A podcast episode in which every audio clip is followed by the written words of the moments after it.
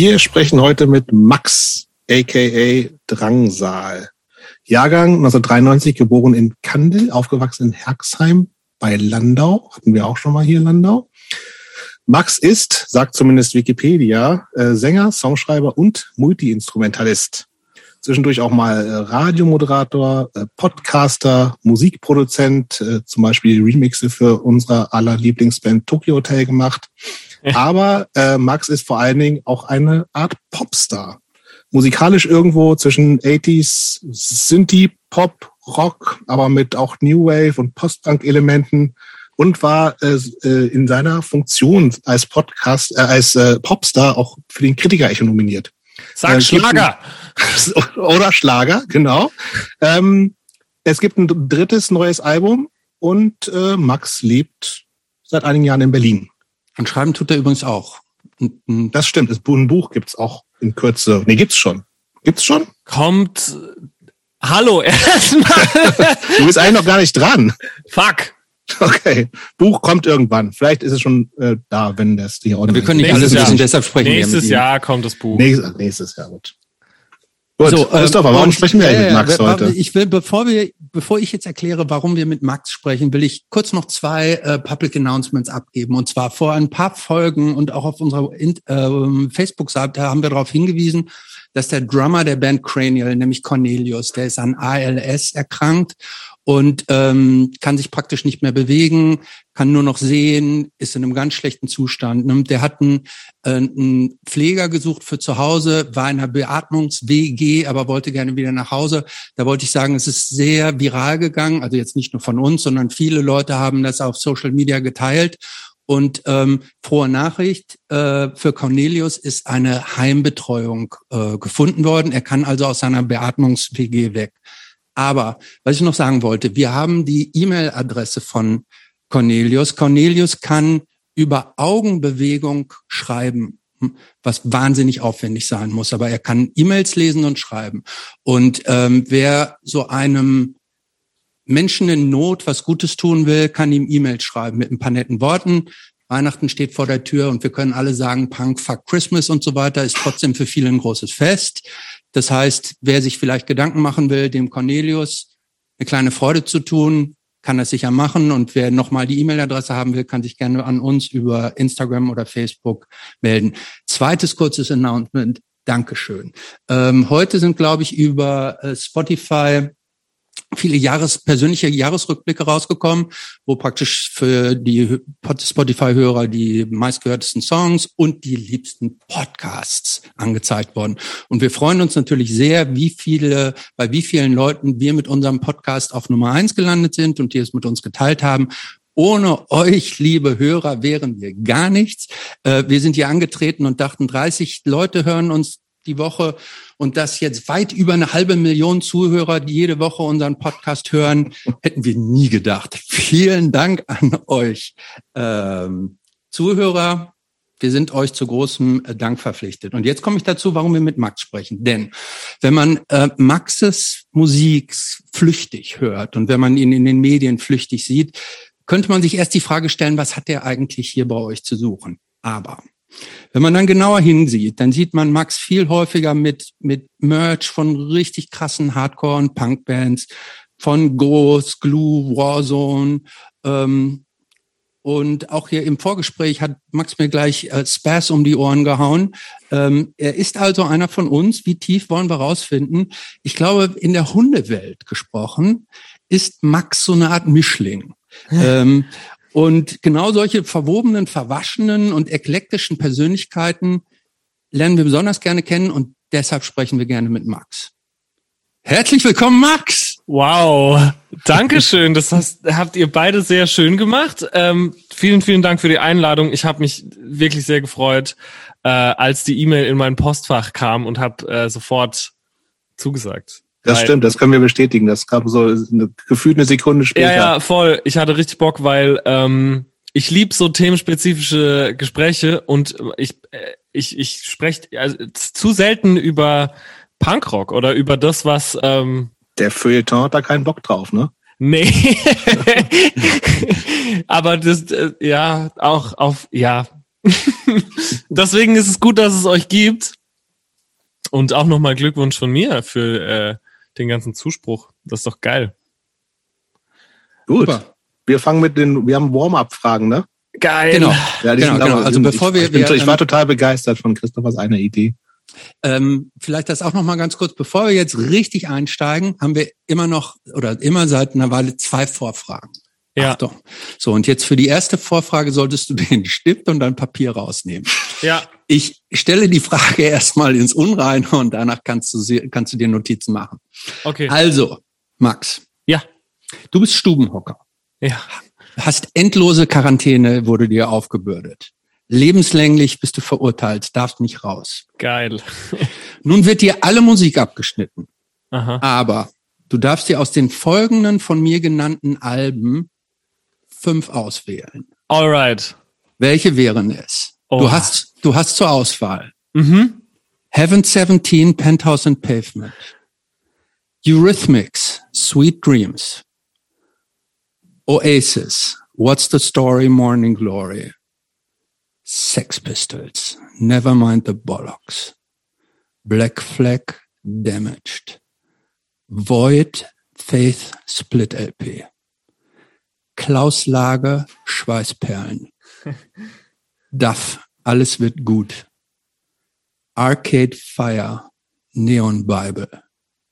Lionel Richie, Can't Slow Down. Miles Davis, Kind of Blues. Kate Bush, Hounds of Love. Pink Floyd, Dark Side of the Moon. Und jetzt darfst du zur Auswahl. Negative Approach, Tied Down oder Jerry's Kids, Is This My World? Das waren alle? Ja, das waren alle. Okay. ich Von hab mein- fünf. Ich habe meine Davon darfst du fünf. dir fünf auswählen. Okay, let's fucking go. Äh, ich habe Duff, alles wird gut. Mhm. Black Flag, Damaged. Mhm. Die Faith Void Split. Oh, hm. Schweißperlen von Klaus Lage. ja.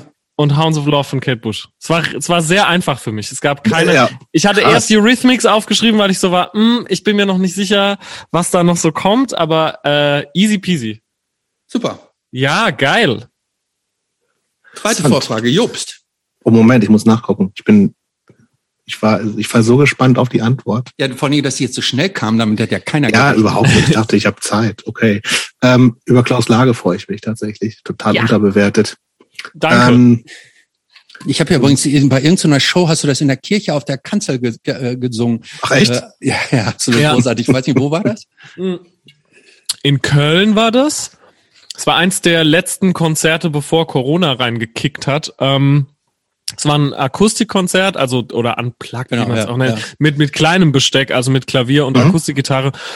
Ähm, Kulturkirche, nein, heißt das Kulturkirche? Ich weiß es gar nicht, vielleicht stimmt das gar nicht, aber auf jeden Fall war es im Rahmen ähm, der Cardinal Sessions und ich glaube, es heißt tatsächlich Kulturkirche und es war, das war echt schön. Es war, war, war witzig auf jeden Fall. ich Ja, glaube, genau. ich glaube, es war das letzte Stück, oder? Das, Das war das letzte Stück, da ja, kam ich ja. nochmal auf die Kanzel und habe ge gerufen Habemus Papam und dann haben wir tausendmal berührt ähm, gecovert. Wenn man sich ein Lied auf ewig versauen will, dann ka kann ich zwei Dinge sehr empfehlen. Einmal, ähm, ich muss aufstoßen, ich trinke hier ganz viel Spezi. Achtung. So, dann einmal, ähm, man kann es sich als Wegton machen Okay. oder man covert es. Zwar, äh, und dann, dann hat, ich kann unscheiß, ich kann diesen Song nicht mehr hören. Jetzt geht's mir wie den meisten Aber es gibt ja auch, es gibt aber auch viele gute andere Klaus Lage Songs, muss man sagen. Natürlich, vor allem auf Schweißperlen, äh, Monopol, Monopoly, Monopoly ist riesig, weiß ich, was Monopoly drauf ist. und natürlich auch Schweißperlen. Okay. Der, den Song finde ich, das ist so die Ballade.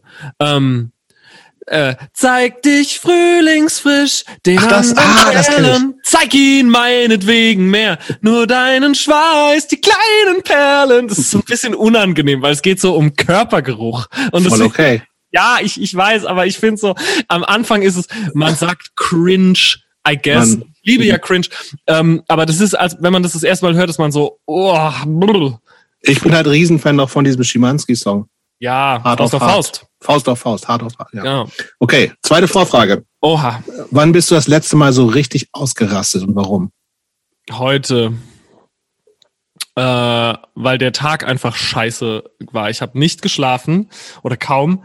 Ich bin dann mh, nach dem Nichtschlaf sehr früh aufgestanden, mh, hatte gleich so ein paar nervige Nachrichten, so ein paar persönliche Zwiste. Dann wollte ich zur Sparkasse und ein äh, Geschäftskonto. Konto wieder leer, Konto wieder überzogen? Nein, ich wollte ein Geschäft, also ich muss ein Geschäftskonto eröffnen, äh, ein noch eins und ähm, ganz langweilige Scheiße. Und dann stand ich Ewigkeiten in der Kälte. Dann durfte ich rein, musste drin nochmal anstehen, kam dann rein, habe gesagt, hallo, äh, ich möchte gerne ein Geschäftskonto öffnen. Haben sie gesagt, das machen wir nicht, das müssen Sie über Telefon machen. Und der ganze Tag hat irgendwie nicht so richtig hingehauen bei mir. Bis Ja, jetzt. Bis ja, jetzt wird's alles gut. Okay, aber Moment, ich will jetzt erstmal wissen, warum hast du denn nicht geschlafen? Ähm, ich war so ganz, ich hatte erst fantastische Laune gestern. Ja. Und dann gab's äh, dann dann gab's irgendwie so einen Bruch in mir und ich hatte total ähm, total miese Laune und dann musste ich die ganze Zeit so an eine Sache denken, die mich gerade so umtreibt und dann konnte ich einfach nicht nicht pennen. Ist alles sehr vage gehalten, Geld. Ja, ja. Aber es war auf jeden Fall ähm, äh, Also wenn aber du tut- sprechen willst, du, äh, wir haben ein offenes Ohr für genau solche Themen, ne? Ungern. Aber äh, äh, aber aber ähm, das tut meiner das das das Schöne ist, dass das ja jetzt mein quasi das Ende meines Tages ist. Das heißt, ich, ich habe die ganze Zeit bloß da äh, tatsächlich Auf nichts Äh, anderes gewartet. Nein, wirklich, ich war Ja. so okay, fuck, zumindest ist das heute noch, dann muss ich nicht mich in meinem eigenen Elend die ganze Zeit suhlen, sondern ich habe halt irgendwie was, worauf ich mich noch ein bisschen freuen kann.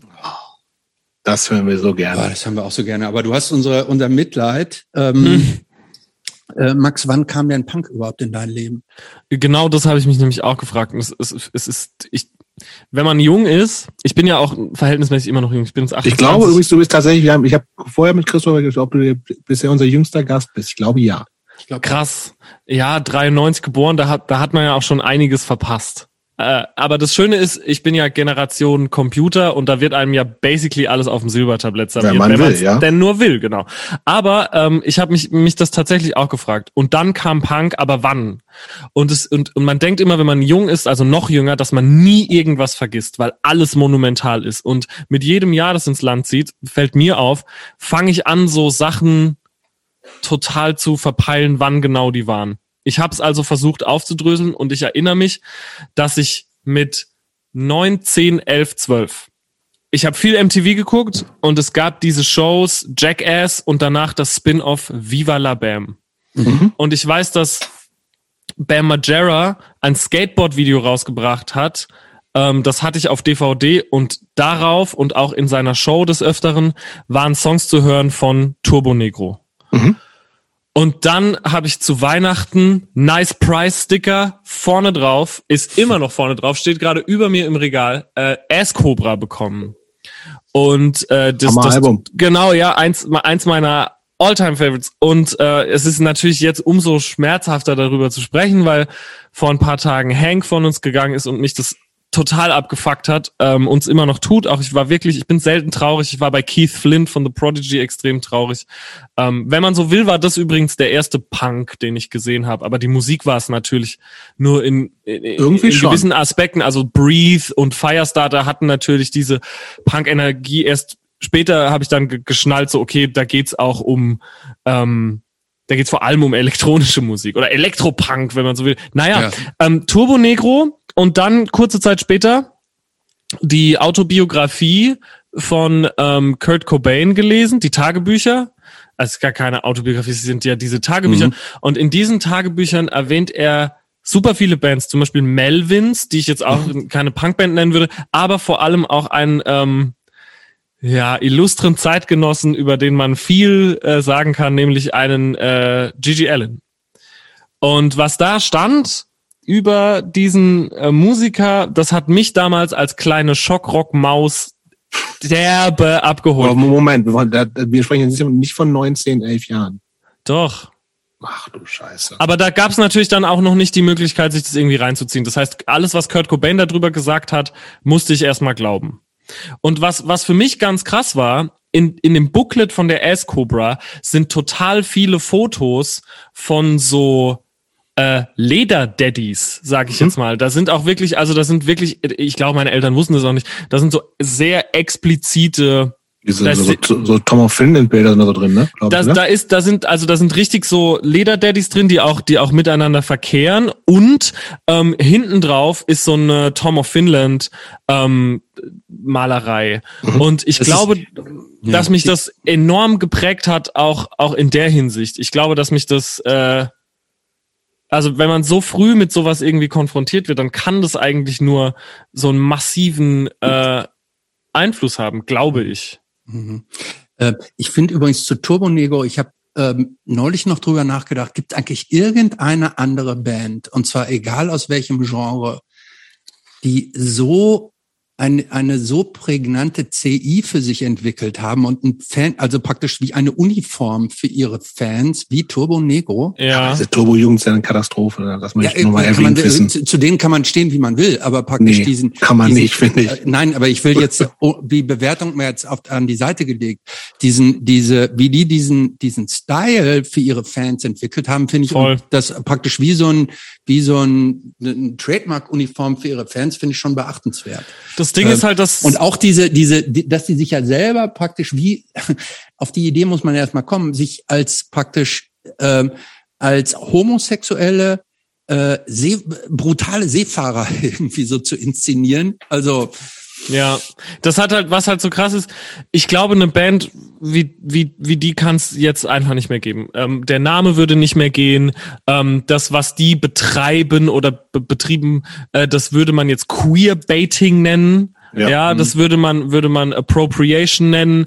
Für mich ist es immer noch, ähm, also mir geht da krass einer ab, einfach wenn ich die Mucke höre. Wir haben auch lange äh, in, den, in den Anfangstagen meiner Band ähm, Denim Demon gecovert. Da habe ich dann immer Schlagzeug gespielt und mir, mir und dem, dem Schlagzeuger von Drangsal Christoph, der kommt auch aus Herxheim wie ich, dem, das war unser, unsere Connection. Darüber sind wir Freunde geworden, weil wir, wir diese Musik geliebt haben und, und immer noch lieben. Er war der Erste, dem ich geschrieben habe, dass, dass Hank gestorben ist, als ich es erfahren habe. Und ähm, äh, diese Platte Ass Cobra ähm, bedeutet mir so viel, weil es gibt diesen Song Death Time, ich glaube, es ist der dritte, und da ist die erste Zeile Shaking Hands with Morrissey. Und ich war, It's Death Time, ja. ja, it's Death Time. Und ich war so, wer ist Morrissey? Und dann habe ich das später auch nachgeguckt und I, I mean, äh, es ist ziemlich äh, offensichtlich, was das dann losgetreten hat bei mir später. Aber ähm, das war für mich schon, das hat irgendwie, das war das Gesamtpaket, wie du sagst, diese CI mit dem äh, äh, äh, Jeans und Leder und ähm, Seefahrer. Kackkäppis und alles. Ähm, Es gibt auch so ein schönes Cover von Sailor Man von, von Tokotronic und ich finde, das, das äh, fängt den Song irgendwie fast noch besser ein. Das Ähm, kenne ich gar nicht. Doch, es ist echt Okay. geil. Also es ist total schwelgerisch und irgendwie, ähm, ja, es ist Hör ich mir an. echt gut. Und ähm, genau, später dann, also mit 13 kam bei uns das, der erste Computer ins Haus und dann konnte ich auch Gigi Allen googeln. Und ähm, da hatte ich dann aber schon einiges durch, weil da hatte ich halt, ähm, ich mochte Marilyn Manson, ich mochte Mudvayne, ich mochte Murder Dolls, ich mochte Rob Zombie. Also es musste erstmal per se geschminkt sein. Und Turbo Negro hat dann natürlich auch sehr gut gepasst.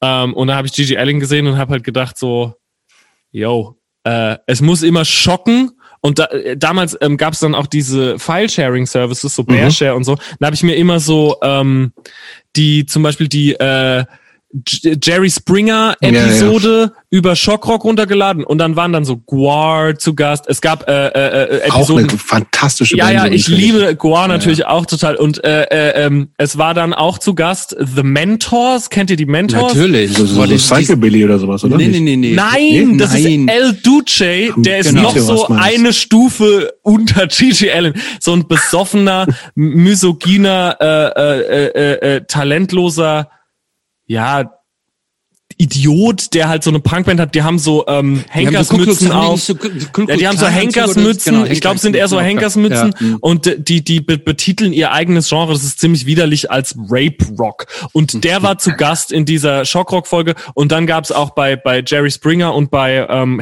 Geraldo Rivi Geraldo Riviera gab's ähm, Interviews mit, mit Gigi und seiner äh, äh, in Murder Anführungsstrichen, nein, in, mit in seiner, in Anführungsstrichen, ich glaube, sie sagen, sie sei 17, seiner äh, Konkubine, wenn man das so sagen darf. und das war nicht natürlich, wie er da sitzt mit seinem Helm und dem äh, Gehstock und der Lederjacke total eklig zugeranzt und äh, halt so sagt, er sei der Messias und das kam alles so weißt du, als ich noch so total, äh, ich bin immer noch sehr so impressionable, aber das kam so alles rein in mich und ich war so, boah, das ist so krass. Als andere haben dann irgendwie, keine Ahnung, ja, Tokyo Hotel gehört und It Has Its Place, aber ich war so, ich war so daneben, was das angeht. Und auch, und das war eine der ersten, ich würde es noch Punk nennen, auf eine Art, äh, Bands, die ich total abgekultet habe, eben weil sie auch bei Jerry Springer waren, The Locust. Natürlich. Ja, Natürlich. und, Ja. und dadurch dann auch so, wer ist Justin Pearson und dann 31G und dann Holy Fuck, Some Girls, die ganzen, also nicht Holy Fuck, die Band, sondern Mhm. heilige Scheiße, äh, Some Girls, Ground Unicorn Horn, später dann All Leather ähm, und äh, Holy Mola gab's da. Holy. Mola. Ich habe hier, warte, pass auf. Ich habe hier so eine Holy Mola Mini-Disc. Ja, Ja, super. stimmt. Hast du eigentlich da gerade ein Limp äh, Wrist? Äh, äh, Ich habe ich hab ein Limp Wrist Shirt an, ja. ja. Ja, siehst du, bei, bei uns und unseren Zuhörerinnen kannst du mit sowas richtig punkten. Ja, Das ich weiß nicht, gut. keine Ahnung. Das Ding ist, Ja, aber, also, mir- aber mir- wir verstehen es so. Das, ich glaub, ja, ja, das, was ist voll geil meintest, und, ne? und du merkst ja, ich kann gar nicht aufhören zu reden, weil ich endlich all diese Sachen mal so ordnen darf ja, und das sagen kannst darf. du beim Deutschlandfunk nicht machen. Da- Nee, da sagen und sie ich so, mochte was ist halt- hier los? Ich mochte halt immer, immer, immer, immer, immer mochte ich Misfits. Über Mhm. allem hängen die Misfits. Ich mochte Misfits, äh, weil man kannte einfach die Misfits. James Hetfield, meine Eltern waren Metallica-Fans. James Hetfield hatte ein Misfits-Shirt an. Misfits Ja, waren ja. einfach überall. Äh, Dig Up Her Bones, das fand ich dann natürlich klasse. Da wusste ich auch noch nicht, okay, es gibt die Danzig-Ära und es gibt die Mikale Was ist, Graves-Ära. mit, was ist mit Danzig überhaupt? Ey, ich finde Danzig, okay, fuck. Oh mein Gott, ich bring mich in, ich komme in die Hölle, aber ich finde Ja. Danzig hat einen guten Song. Oh, welchen Aber ihr Mother oder welchen Mother? Mother. Ich meine, er hat auch die ganzen Misfits-Songs mehr, der hat noch geschrieben. mehr gute Songs, Deswegen aber hat der, er noch der mehr gute Songs. Mother aber der Beste, ja. Aber die Danzig, ersten drei Alben sind für das, mich. ja, das sagen die, makellos. das sagen so viele Leute und I just can't get into it. Okay, wir, haben, wir, haben, wir haben schon ein Problem jetzt nach Ja, zehn sorry. Minuten. Ey. Ey, ohne Scheiß, aber ich glaube ja immer, ich glaube nicht mehr an, ähm, an dieses Endliche bei mir. Ich glaube, weil wenn ich jetzt zum Beispiel sage so, man, die ersten, äh, ich finde Danzig Ja, hat ja. nur einen guten Song und der ist Mother. Es kann halt sein, dass ich übermorgen zufällig diese Platten höre und Ich dann macht plötzlich Klick, ja. Und dann macht plötzlich Klick und dann ist man halt drin so. Cool. So hat's angefangen und dann war ich irgendwie 13, 14 und bei Okay, mir auf der wir Schule. haben, wir haben eine ganz, eine ganz relevante Frage ist ja, ja, also du bist relativ jung.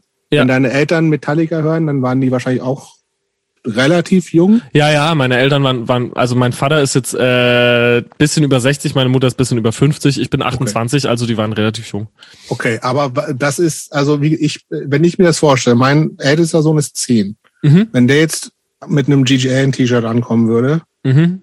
Dann weiß ich nicht so genau, wie ich reagieren würde. Aber guck mal, Aber was, was haben die denn gesagt? Fanden die Ja, das alles cool? nein, halt nix, weil die das einfach nicht mitgekriegt haben. Die haben mir eine Okay. CD gekauft, die aussieht wie Pet Sounds, nur sind da irgendwelche äh, Norweger drauf. Aber die haben dann natürlich nicht reingeguckt und sich das äh, äh, äh, äh, Booklet durchguckt, ob da irgendjemand irgendwem den Schwanz lutscht. Das haben die halt Ja, ja. nicht gemacht so. Und die haben auch nicht gewusst, wer Tom of Finland ist und die haben sich natürlich nicht diese, die haben gedacht, Kurt Cobain, klar, Nirvana geil, let's fucking rock so. Mhm. Wir kaufen dir das, weil du, weil wir dir eine Freude machen wollen.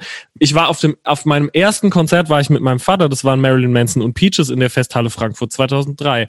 Und Mhm. ähm, ich will jetzt auch nicht über Marilyn Manson jetzt reden und äh, soll sich komplett Ja, ja. ficken gehen natürlich, aber äh, es war halt wichtig für mich so und und all diese Sachen. Ich glaube, weißt du, meine Eltern, die haben mich bei meiner Oma geparkt, weil die aufs Rammstein-Konzert gegangen sind und ich war Okay. sauer, weil ich wäre halt lieber mit zu Rammstein gegangen und ähm, und ich war mit ich war mit ähm, 12, 13 waren wir bei Rock am Ring, äh, haben, Okay. haben Slayer und Manson gesehen. Wir waren auf einem Metallica-Konzert so. Wir hatten nie viel Kohle, aber da haben sie sich immer den Arsch abgespart, damit, damit sie mir diese Freuden machen können. Und äh, das hat mir die Welt bedeutet. Und ich glaube, diese ganzen schlimmen Sachen. So, ich weiß noch, meine Mutter hatte nur einen Einwand.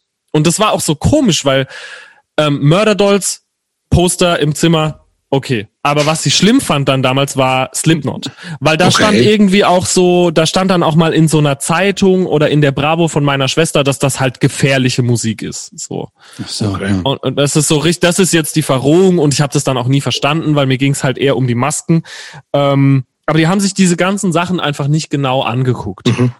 So. Äh, was mich noch mal interessieren würde, bevor wir da jetzt weiter rein äh, tauchen. Ja. Du bist aufgewachsen in diesem Herxheim mhm. in der Pfalz. Das ist ein Steinwurf von Frankreich entfernt, 10.000 Einwohner. Die Bilder sehen idyllisch aus.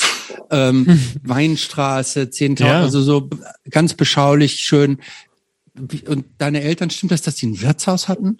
Mein Vater hatte eins, ähm, bevor die Kornkammer, äh, bevor, aber das war so knapp bevor, kurz nachdem ich auf die Welt kam und dann war da, äh, da war schon Feierabend, weil ähm, der war nicht so dahinter, was die Zechen anging. Mhm. Ähm, das war dann, ich, ich, also man, man sagte mir, es sei mehr so ein äh, feuchtfröhliches Stell dich ein nach dem anderen gewesen und äh, dann wäre das Geld bisschen zu kurz gekommen und dann, ähm, dann wurde er Trucker. Und das ist okay. er auch eigentlich heute noch. Hm. Äh, aber wie war das denn aufzuwachsen in so einem, in so einem kleinen beschaulichen Ort, wenn man gleichzeitig in sich so dieses, die, die, so ein Aufgebären spürt? Hm. So habe ich das so ein bisschen bei dir rausgehört. So Voll. diese, die Faszination für, für das Abseitige, für das Schrille, für das Gab es gab's irgendwelche Leute, mit denen du das teilen konntest, oder war das ja. nur so dein Ding? Es war erstmal nur mein Ding und weil ich das dann natürlich auch, wie, wie, wie wir alle, schätze ich, nach außen tragen wollte, durch, durch T-Shirts, was ich natürlich auch immer mache und durch Outfits und, und dergleichen, so, dann, dann hat man schnell Anschluss gefunden, weil äh, es gab dann halt Grüppchen. Wir hatten auch ähm, im Nachbarort Landau gab's das, äh, die Studentenkneipe, die gibt's auch immer noch, die, die heißt Fatal.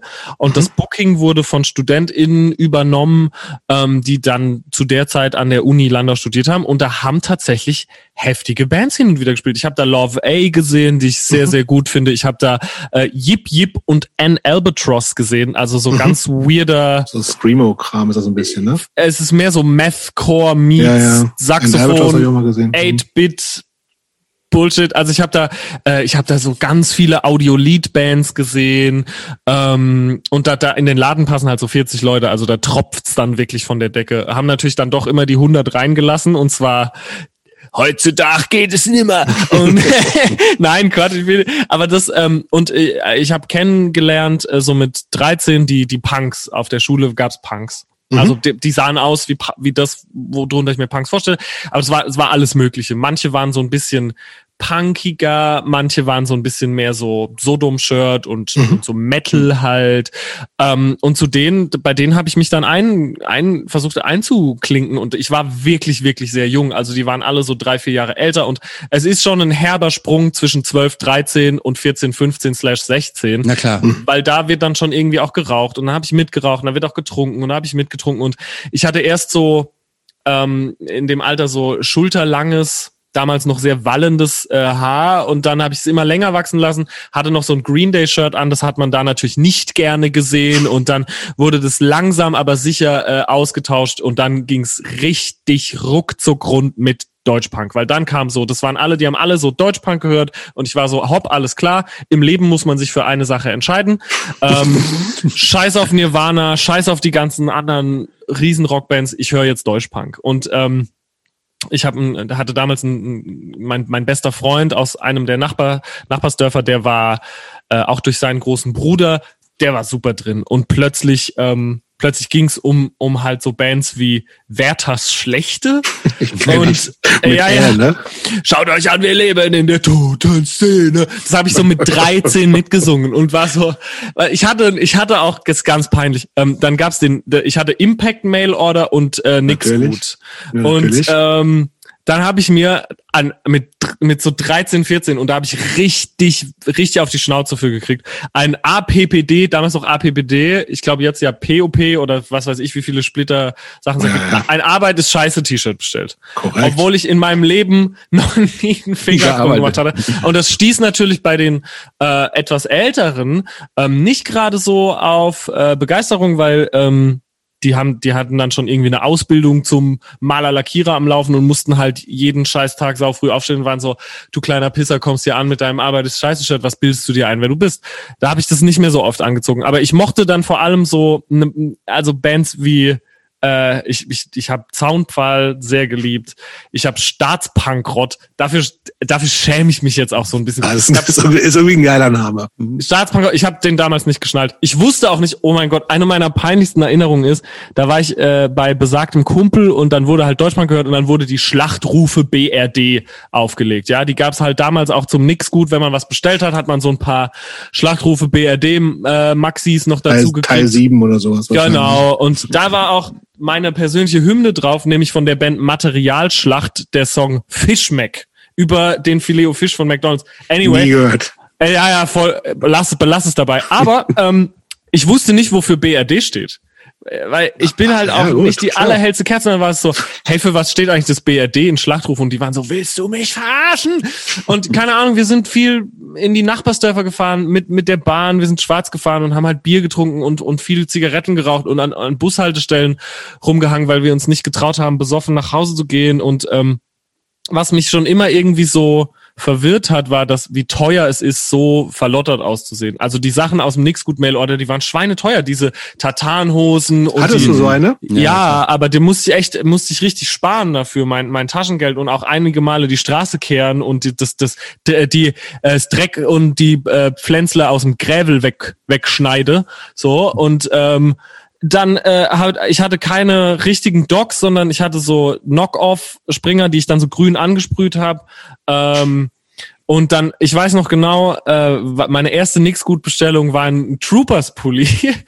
Auch eine geile Band irgendwie. Ja, und da waren vorne die Augen von, von Axel, heißt der Axel? Axel. Äh, waren vorne die Augen von Axel drauf. Ich glaube, es waren seine und hinten stand, keiner liebt mich so wie ich. Man kennt Atze, nee, Atze heißt das, sorry. Atze, Oh Gott, ja. Entschuldigung, oh, Ja, oh peinlich. Gott, wie ja, peinlich, der Atze. ja. Und Schneiden jetzt habe ich, nein, natürlich nicht. Mein Gott, Ehren ist menschlich. Und jetzt, jetzt vor ein paar Wochen, äh, inmitten des Lockdowns, konnte man online bestellen und abholen, kann man wahrscheinlich eh immer, bei Cortex. Ja. Und dann war ich so, weißt du was? Ich will wieder einen Troopers Pulli. Und dann bin ich, bin ich dahin, ich habe mir ein Turbo Negro Shirt, einen Troopers Pulli und eine Black Flag Tasse geholt. Und ich mochte auch die Kassierer sehr gerne. Ähm, ich habe Wölfi dreimal in meinem Leben getroffen. Äh, und ähm, das war jedes Mal sehr witzig und das erste Mal auch mit 13, 14 ähm, auf einem Kassiererkonzert in Karlsruhe. Und da sind wir nämlich irgendwie nicht reingekommen und ich weiß nicht, warum da Einlassstopp war. Wir hatten Karten, wir saßen natürlich davor und haben die Biers gepeitscht und dann äh, Wie, wie weit irgendwann- ist Karlsruhe da von eurem Ort entfernt gewesen? Mit der Bahn, also mit der Bahn, wenn, wenn alles glatt läuft, äh, eine halbe Stunde. Das geht klar, halbe Stunde, 40 Minuten. Da gibt's natürlich auch ähm, äh, die, die Hackerei und es gibt das Substage. Also da, da, da, wenn man dann so weit raus konnte, konnte man schon gute, gute Konzerte sehen. Ähm, so Fu Manchu haben dann da gespielt oder ähm, lass mich überlegen, so so Sachen wie später dann Shannon and the Clams und Davila 666, so Garage Rock Sachen. Aber wir waren wir waren so ganz ganz jung ähm, bei Kassierer und ich weiß noch, es war Einlassstopp und dann hat irgendjemand mit einem Megafon, vielleicht war es sogar Wölfi, rausgerufen, echte Punks können auch draußen feiern. Und dann gab's richtig Randale und die Leute haben angefangen zu randalieren. Und irgend so ein Typ, der am Einlass stand, hat gesagt, lass mal die zwei Kinder da noch rein. Und dann wurden mein, mein Kumpel Yannick und ich wurden noch so rein, ähm, äh, äh, so, so reingewunken. Ja, und dann gab's das erste Kassiererkonzert und es war ja so ein bisschen deutsche Gigi Allen. Da wurde dann ja auch ne, Ja. mit Ja, aber also Christopher ist äh, relativ unbeleckt, was Kassierer angeht. Wir mussten ihn vor, vor ein paar Episoden erstmal erklären, was überhaupt beim Kassiererkonzert so üblich ist. Ja, die also da wird, gesehen. jede, da wird jede Öffnung ähm, bedient. Sag ich mal.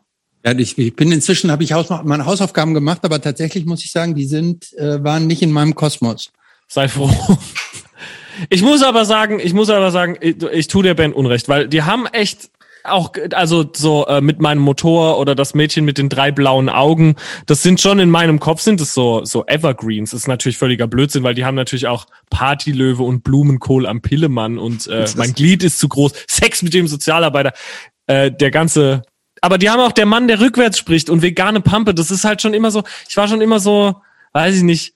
Ja, ich, also man, ja, aber es ist tatsächlich, also Kassierer ist, ist schon noch mal, Alter, ich die sag, sind ja nicht, die sind ja nicht nur Assi.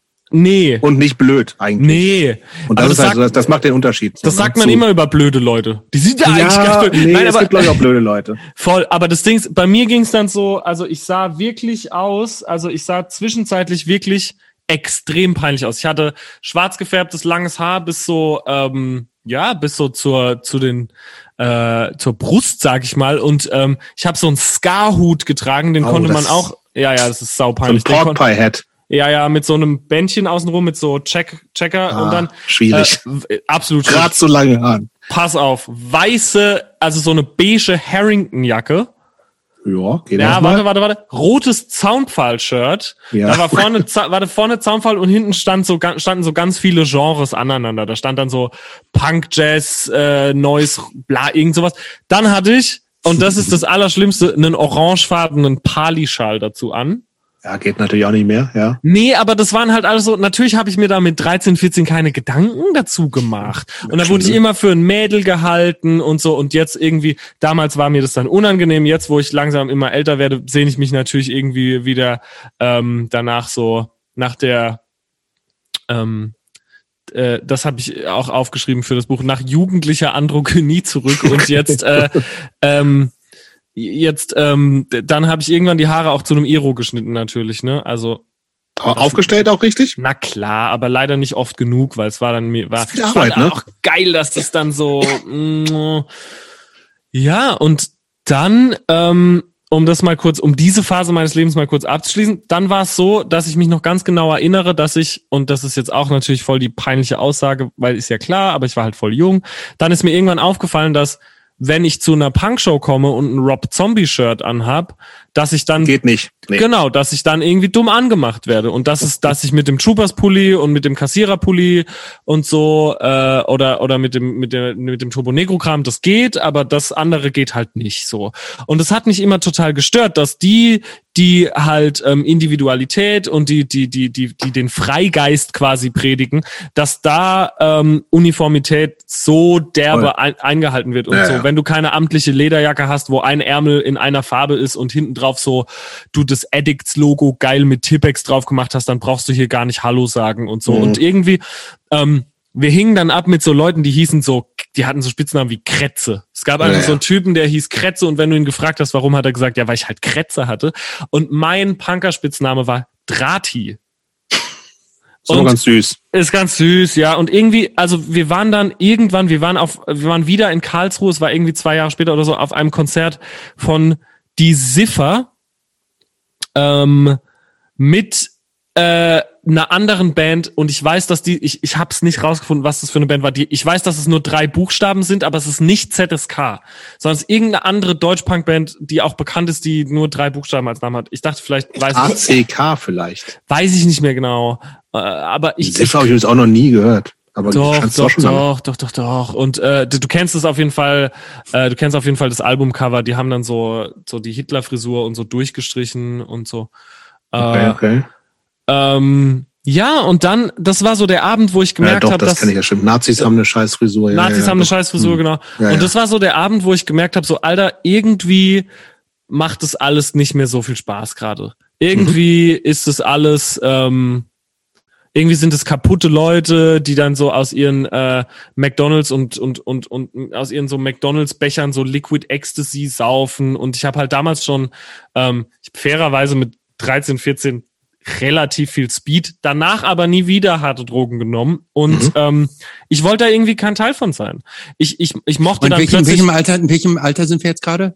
wir sind so, wir sind 13, 15? 14, 15 immer noch, Okay, ja. mhm. Und dann, dann mochte ich plötzlich so, dann, dann kam der Bruder von meinem besten Freund und hat mir so Cradle of Filth gezeigt, hat mir so Block Party gezeigt, hat mir auch Slayer gezeigt und hat, und, und ich war so, hä? Hä, man muss doch nur eine Sache gut finden. Also man kann doch nicht Block Party und Cradle of Filth hören und seine Lieblingsband damals, ich weiß noch, der hatte als Computerhintergrund Interpol.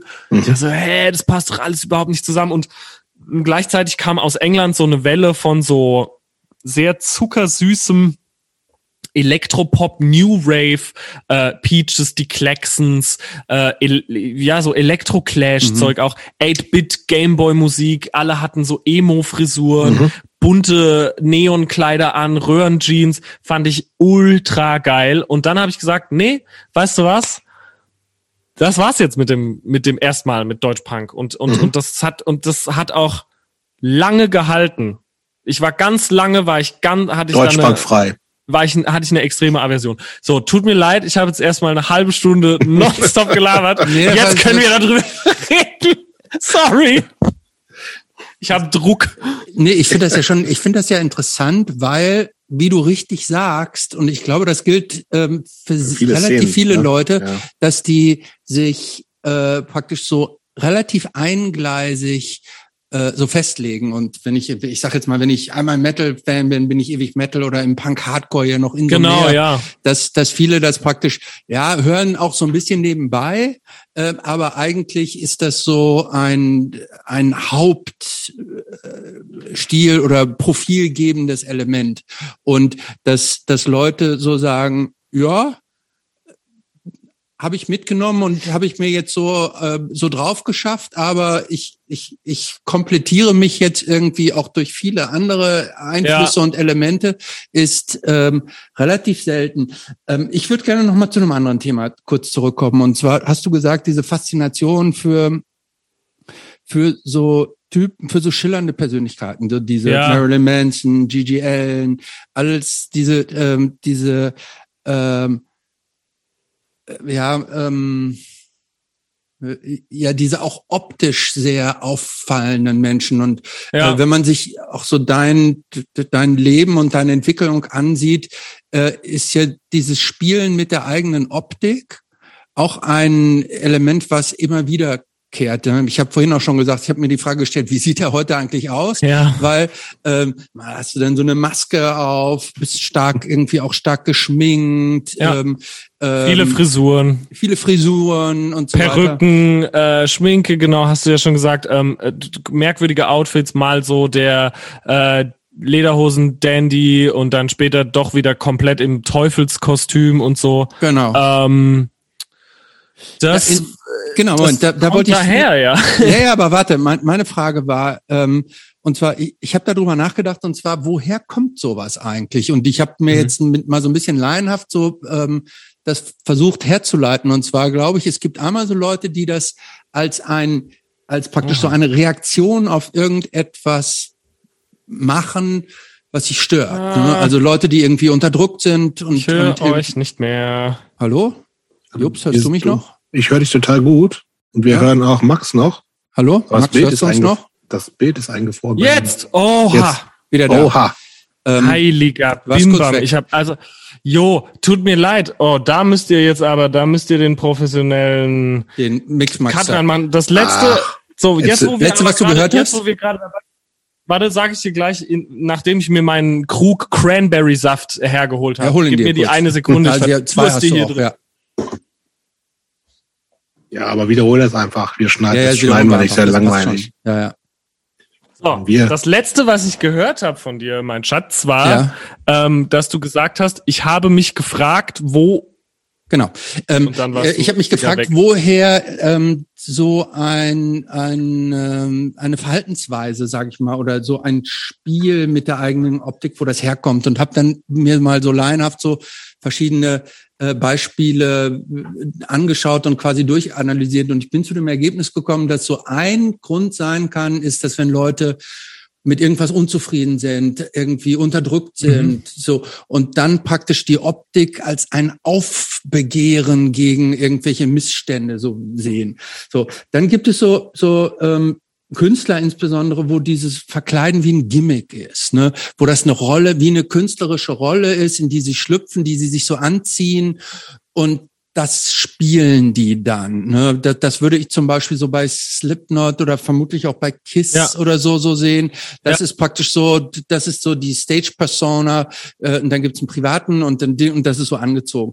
Und dann gibt es aber auch so, so, so Leute, da habe ich in meinem laienhaften, meiner laienhaften Betrachtung das Gefühl, als wenn die praktisch diese Ver auch diese optische Veränderung irgendwie so in der DNA haben, weil die äh, einfach so illustre Persönlichkeiten sind, also praktisch so Paradiesvögel. So Bowie-mäßig oder sowas. Äh, wie bitte? Ja. Bowie-mäßig oder so. Genau, so Bowie-mäßig. Die Mhm. das einfach so in sich haben, ähm, auch optische Veränderungen so zu durchlaufen.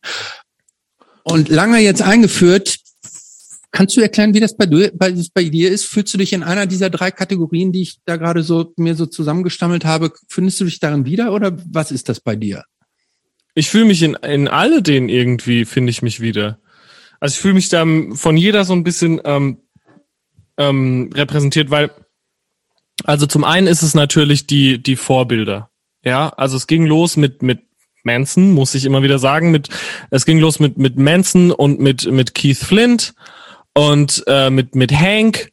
Und ich dachte halt so, okay, äh, das, was ich gerade gedacht habe zu verstehen über Männer tun dies, Frauen tun das, das wurde so über Bord geworfen, alles klar, ich will mich anziehen wie äh, Lara Croft, Marilyn Manson hat auch lange Haare und äh, Fingernagellack, also darf ich das auch. Es ging natürlich auch immer darum, das, was mich gerade begeistert, nach außen zu tragen, durch Shirts, durch ich ziehe mich jetzt an, wie die Bands, die ich gerne höre.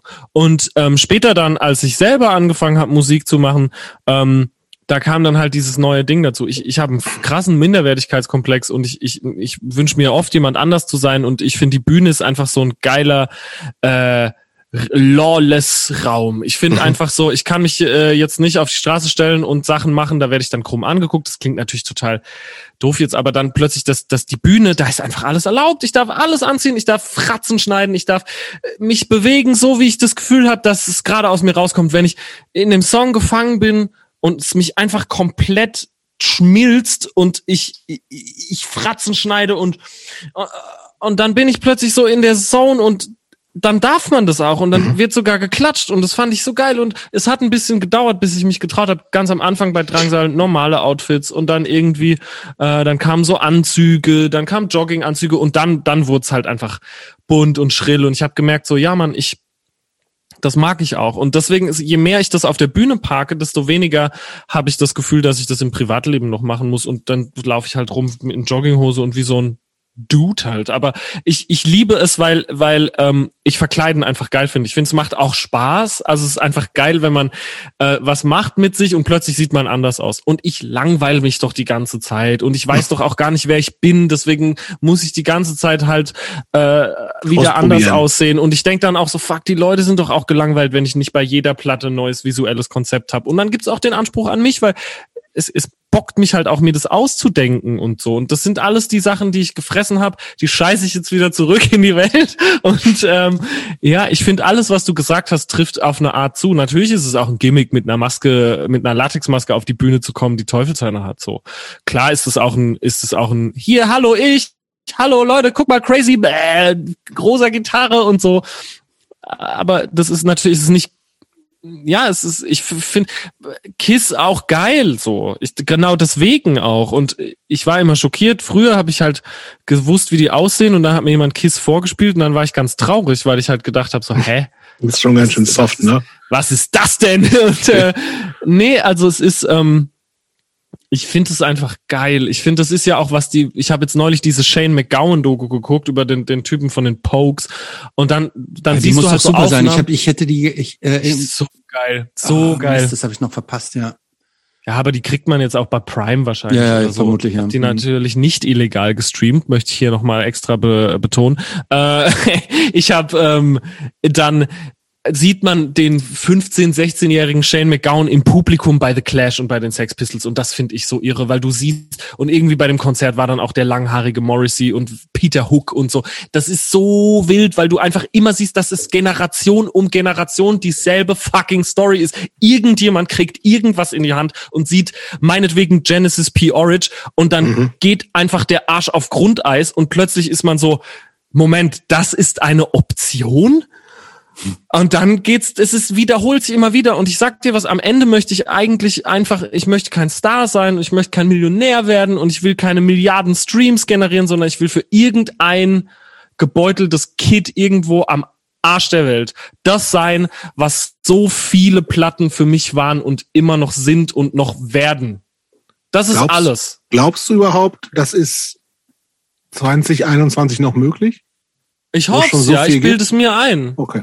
Ja, irgendwie schon. Ich sag ja auch nicht, dass das, was ich mache, zwang, zwangsläufig neu ist. Also die Musik ist es ganz bestimmt nicht. Die meisten Leute werden sagen, erste Platte The Cure, zweite Platte Die Ärzte, dritte Platte, Platte Die Ärzte hoch zwei. Und that's fine with me. I've, ich habe das ja nie abgestritten so, aber ich glaube, da ist natürlich noch mehr drin und so. Aber jeden dieses. Verkleiden zum Beispiel, das ist einfach, ich find's einfach geil und ich, wie gesagt, natürlich möchte ich auch Aufmerksamkeit generieren und wenn dann Leute einen angucken, weil man halt so aussieht. Und dann ist natürlich auch so ein Humorlevel dabei. Mhm. Dieses, wenn man dann diese Teufelsmaske auszieht äh, zieht und darunter ist ein kahl rasierter Typ in so Drag-Make-up äh, und irgendwie, keine Ahnung, ich mag halt natürlich auch Tool und diese ganzen Bands von Maynard Keen, Pussifer und so, wo er sich ständig als irgendwas anderes verkleidet. I just think it's fun. Ist Einfach. Und es macht da auch hier sonst irgendwie keiner. So, Nee, das stimmt tatsächlich. Also wo ist denn? Ich will halt so ein mini bissle Glam, habe ich halt Bock drauf. Und Wir natürlich. kommen also guck mal- jetzt, aber jetzt bleiben wir bei der Wahrheit. Ne? Also es gibt ja immerhin noch Tom Kaulitz, nee, hier äh, Bill Kaulitz. Bill Kaulitz. Ja, aber der ist ein internationaler Star. Und irgendwie, keine Ahnung, ich muss halt dazu sagen, ich, ich mag Bill gern, ich habe ihn kennengelernt und das ist echt ein, das ist echt ein kluger Typ und der ist kein, der ist kein Arsch, der, der hat das Nein, Herz am nein. rechten Fleck und der ist, Hm. der ist ein, der ist ein, der ist echt klasse. Und ich muss sagen, ähm, Aber ist der, der, so, ist, der, der ist, glaube ich, noch eine kleine Nase vorweg. Also was, glaube ich, Ja, aber Nein, Nein, natürlich, na, natürlich, natürlich, voll. Aber weniger, Aber weniger ist so- spielerisch, habe ich das Gefühl. Also Mir geht's so ein bisschen darum, dass es so, also es ist ja, ich tue es ja auch nur für mich am Ende des Tages und das ist auch die Krux und auch so ein bisschen das, das, das, äh, womit ich dann leben muss, nämlich äh, Leute, die gerne Schlageresken Indie-Pop hören, die wollen keinen blutüberströmten Teufel sehen und Leute, die tendenziell vom, von Bildern von blutüberströmten Teufeln angesprochen werden, die wollen ganz bestimmt keinen Schlageresken Indie-Pop hören und der Spagat, der bricht mir das Becken. Aber mein Gott, am Ende, ich find's halt geil, so das Cover von meinem neuen Album ist jemand, der in den Spiegel guckt und den Teufel sieht. Natürlich habe ich vorher Damage von Black Flag in der Hand gehabt und habe gedacht, ich will auch was mit einem Spiegel machen. So. Okay, lass uns doch mal gerne schon in Richtung, ähm, reden, reden wir schon über, wann, wann hast du angefangen, Musik zu machen? Naja, ähm, Aber wir haben, haben wir noch- noch nicht oder? drüber gesprochen, aber ähm, im Grunde glaube Nee, ich, haben wir noch müssen nicht, aber machen wir diese das schon Frage oder- müssten wir, glaube ich, theoretisch ja wieder in der in der äh, Lebensgeschichte wieder Ja. zurückgehen, denn wenn es richtig, wenn ich richtig informiert bin, hast du ja schon mit acht Jahren äh, Schlagzeug äh, spielen gelernt und hast dann, bis du 13, 14, 15 warst, ähm, ähm, Andere x Instrumente dazu äh, genommen. andere Instrumente, die alle Autodidakt selber drauf geschaffen. Ähm, für uns doch mal genau, äh, ganz kurz so in deine, in deine eigene musikalische Ausbildung, Selbstausbildung so rein, wie das kam. Es gab immer das Plätzelfest bei uns im Dorf und da haben dann so Coverbands gespielt und der Typ, der das organisiert hat, der war ein Zick von diesen Coverbands und der war eigentlich Bassist, aber der musste dann irgendwann mal ein Schlagzeug bei uns zwischenparken. Ich weiß nicht, wie das kam. Ähm, und dann habe ich im Keller da gesessen und versucht halt Slipknot da drauf zu spielen. Mit acht, obviously noch nie an einem Schlagzeug gesessen. Ein, ein enger Freund von mir zur damaligen Zeit war Drummer, ähm, richtig guter Drummer und hat mir beigebracht so paar Grooves, sag ich mal. Und äh, Aber der war, War nicht auf schon- acht, oder doch? nein, es war dann schon ein paar Jahre später. Dieses Mhm. Schlagzeug stand eine Weile da. Ich Mhm. habe dann so ein bisschen was habe ich hingekriegt, aber nichts Gescheites. Und dann ähm, war es wieder weg mit. Ähm, und dann habe ich bei, bei diesem Typen, ich wollte natürlich eh immer Sänger werden, habe gewartet, bis mir irgendjemand diese ganzen geilen Songs endlich schreibt und äh, kam halt keiner. Und äh, dann habe ich bei meinem Kumpel bisschen Drums gelernt und der war halt Linkshänder. Darf ich bitte das Schlagzeug auf Rechtshänder umbauen? Auf gar keinen Fall. Alles klar. Ich lerne halt zu spielen wie ein Linkshänder. Deswegen spiele ich jetzt immer noch Open Hand Schlagzeug, weil ich eigentlich, weil die meisten sind halt Rechtshänder und ich kann aber nur Linkshänder Schlagzeug spielen. Ähm, dann kam der Bass, weil alle haben natürlich Gitarre gespielt, dann wollte ich halt einen Bass. Habe ich Marilyn Manson gelernt, habe ich Nine Inch Nails gelernt. Der Bass steht immer noch hier, ist mein erster Bass. Äh, ich liebe den total, so ein 180 Euro Squire Precision Bass. Ähm, und weil mein bester Freund Salvatore damals keinen Bass hatte, habe ich immer Basslines auf seiner Gitarre gespielt und dann, ja, Musik covern und ich habe natürlich auch so Coverbands und so ein Scheiß, aber also Musik covern und tatsächlich Musik schreiben. Ich habe als Kind auch in meinem Kopf schon so Lieder in so halbem Fantasie-Englisch geschrieben und, und, und teilweise auch in richtigem Englisch und ähm, äh, später dann und und natürlich habe ich ich habe aber nie gecheckt, wie nimmt man die denn auf und wie funktioniert das? Ah, ich will mich mit dem ganzen Scheiß nicht auseinandersetzen. Ich will halt auf der Bühne stehen und halt bejubelt werden und erst dann wirklich so mit ähm, ja so mit 17 ja 16 17 angefangen ernsthaft in Anführungsstrichen ernsthaft zu versuchen irgendwas geschissen zu kriegen äh, in Richtung das ist jetzt ein Song weil ähm, da waren dann plötzlich Leute bei uns aus der Nachbarstadt, die Band Cesar, die total abging. Die haben dann auf dem Melt-Festival und auf dem Berlin-Festival gespielt. Die waren auf dem Cover von Aus der Landau Intro. War, waren die, ne? Ja, und ich war so, Alter, ich bin halt genauso alt und ich kann halt, jo, ich kann halt einen Smith-Song auf dem Bass spielen, aber ich habe halt keine Ahnung, wie man überhaupt einen Song aufnimmt und die haben schon eine Platte.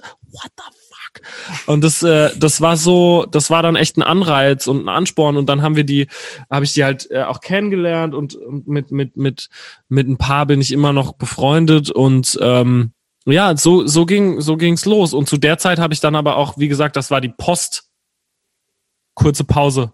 Punk-Zeit, nicht die Post-Punk-Zeit, sondern die Zeit nach dem Punk, wo ich dann so genervt war davon und, und, und alles hören wollte. Und dann bin ich halt abgerutscht in äh, über The Smiths und Morrissey hin zu allen möglichen 80er Jahre Bands. Also sowohl die als geschmackvoll gelten, wie sowas wie Cocteau Twins und Echo and the Bunnyman, aber auch in Klaus Lage und in den wie ich mal gesagt habe, kommerzialisierten Wurmfortsatz dessen, was man mal NDW genannt hat, nämlich äh, Hubert K. und ich liebe das alles. Äh, Ina Deter, ich habe Neubauten gehört, ich habe alles, Palais Schaumburg, alles, was aus den 80ern war, musste erstmal gehört werden. Und dann gab es natürlich solche Sachen wie Hansaplast. Mhm. Und Hansaplast war ja dann schon irgendwie nicht mehr so richtig Post-Punk. Es hatte halt die Punk-Elemente, die früher Ideal auch hatten, aber es war, wenn man es so genau will, die erste Platte schon einfach Punkrock. Absolut. Ich glaube, Und dann hab ich halt die war, war auch zeitlich vor ihrem Ideal. Vor allem, ja. Ja. Und dann dachte ich aber so, hm, das ist ja auch ganz, doch ganz geil und so.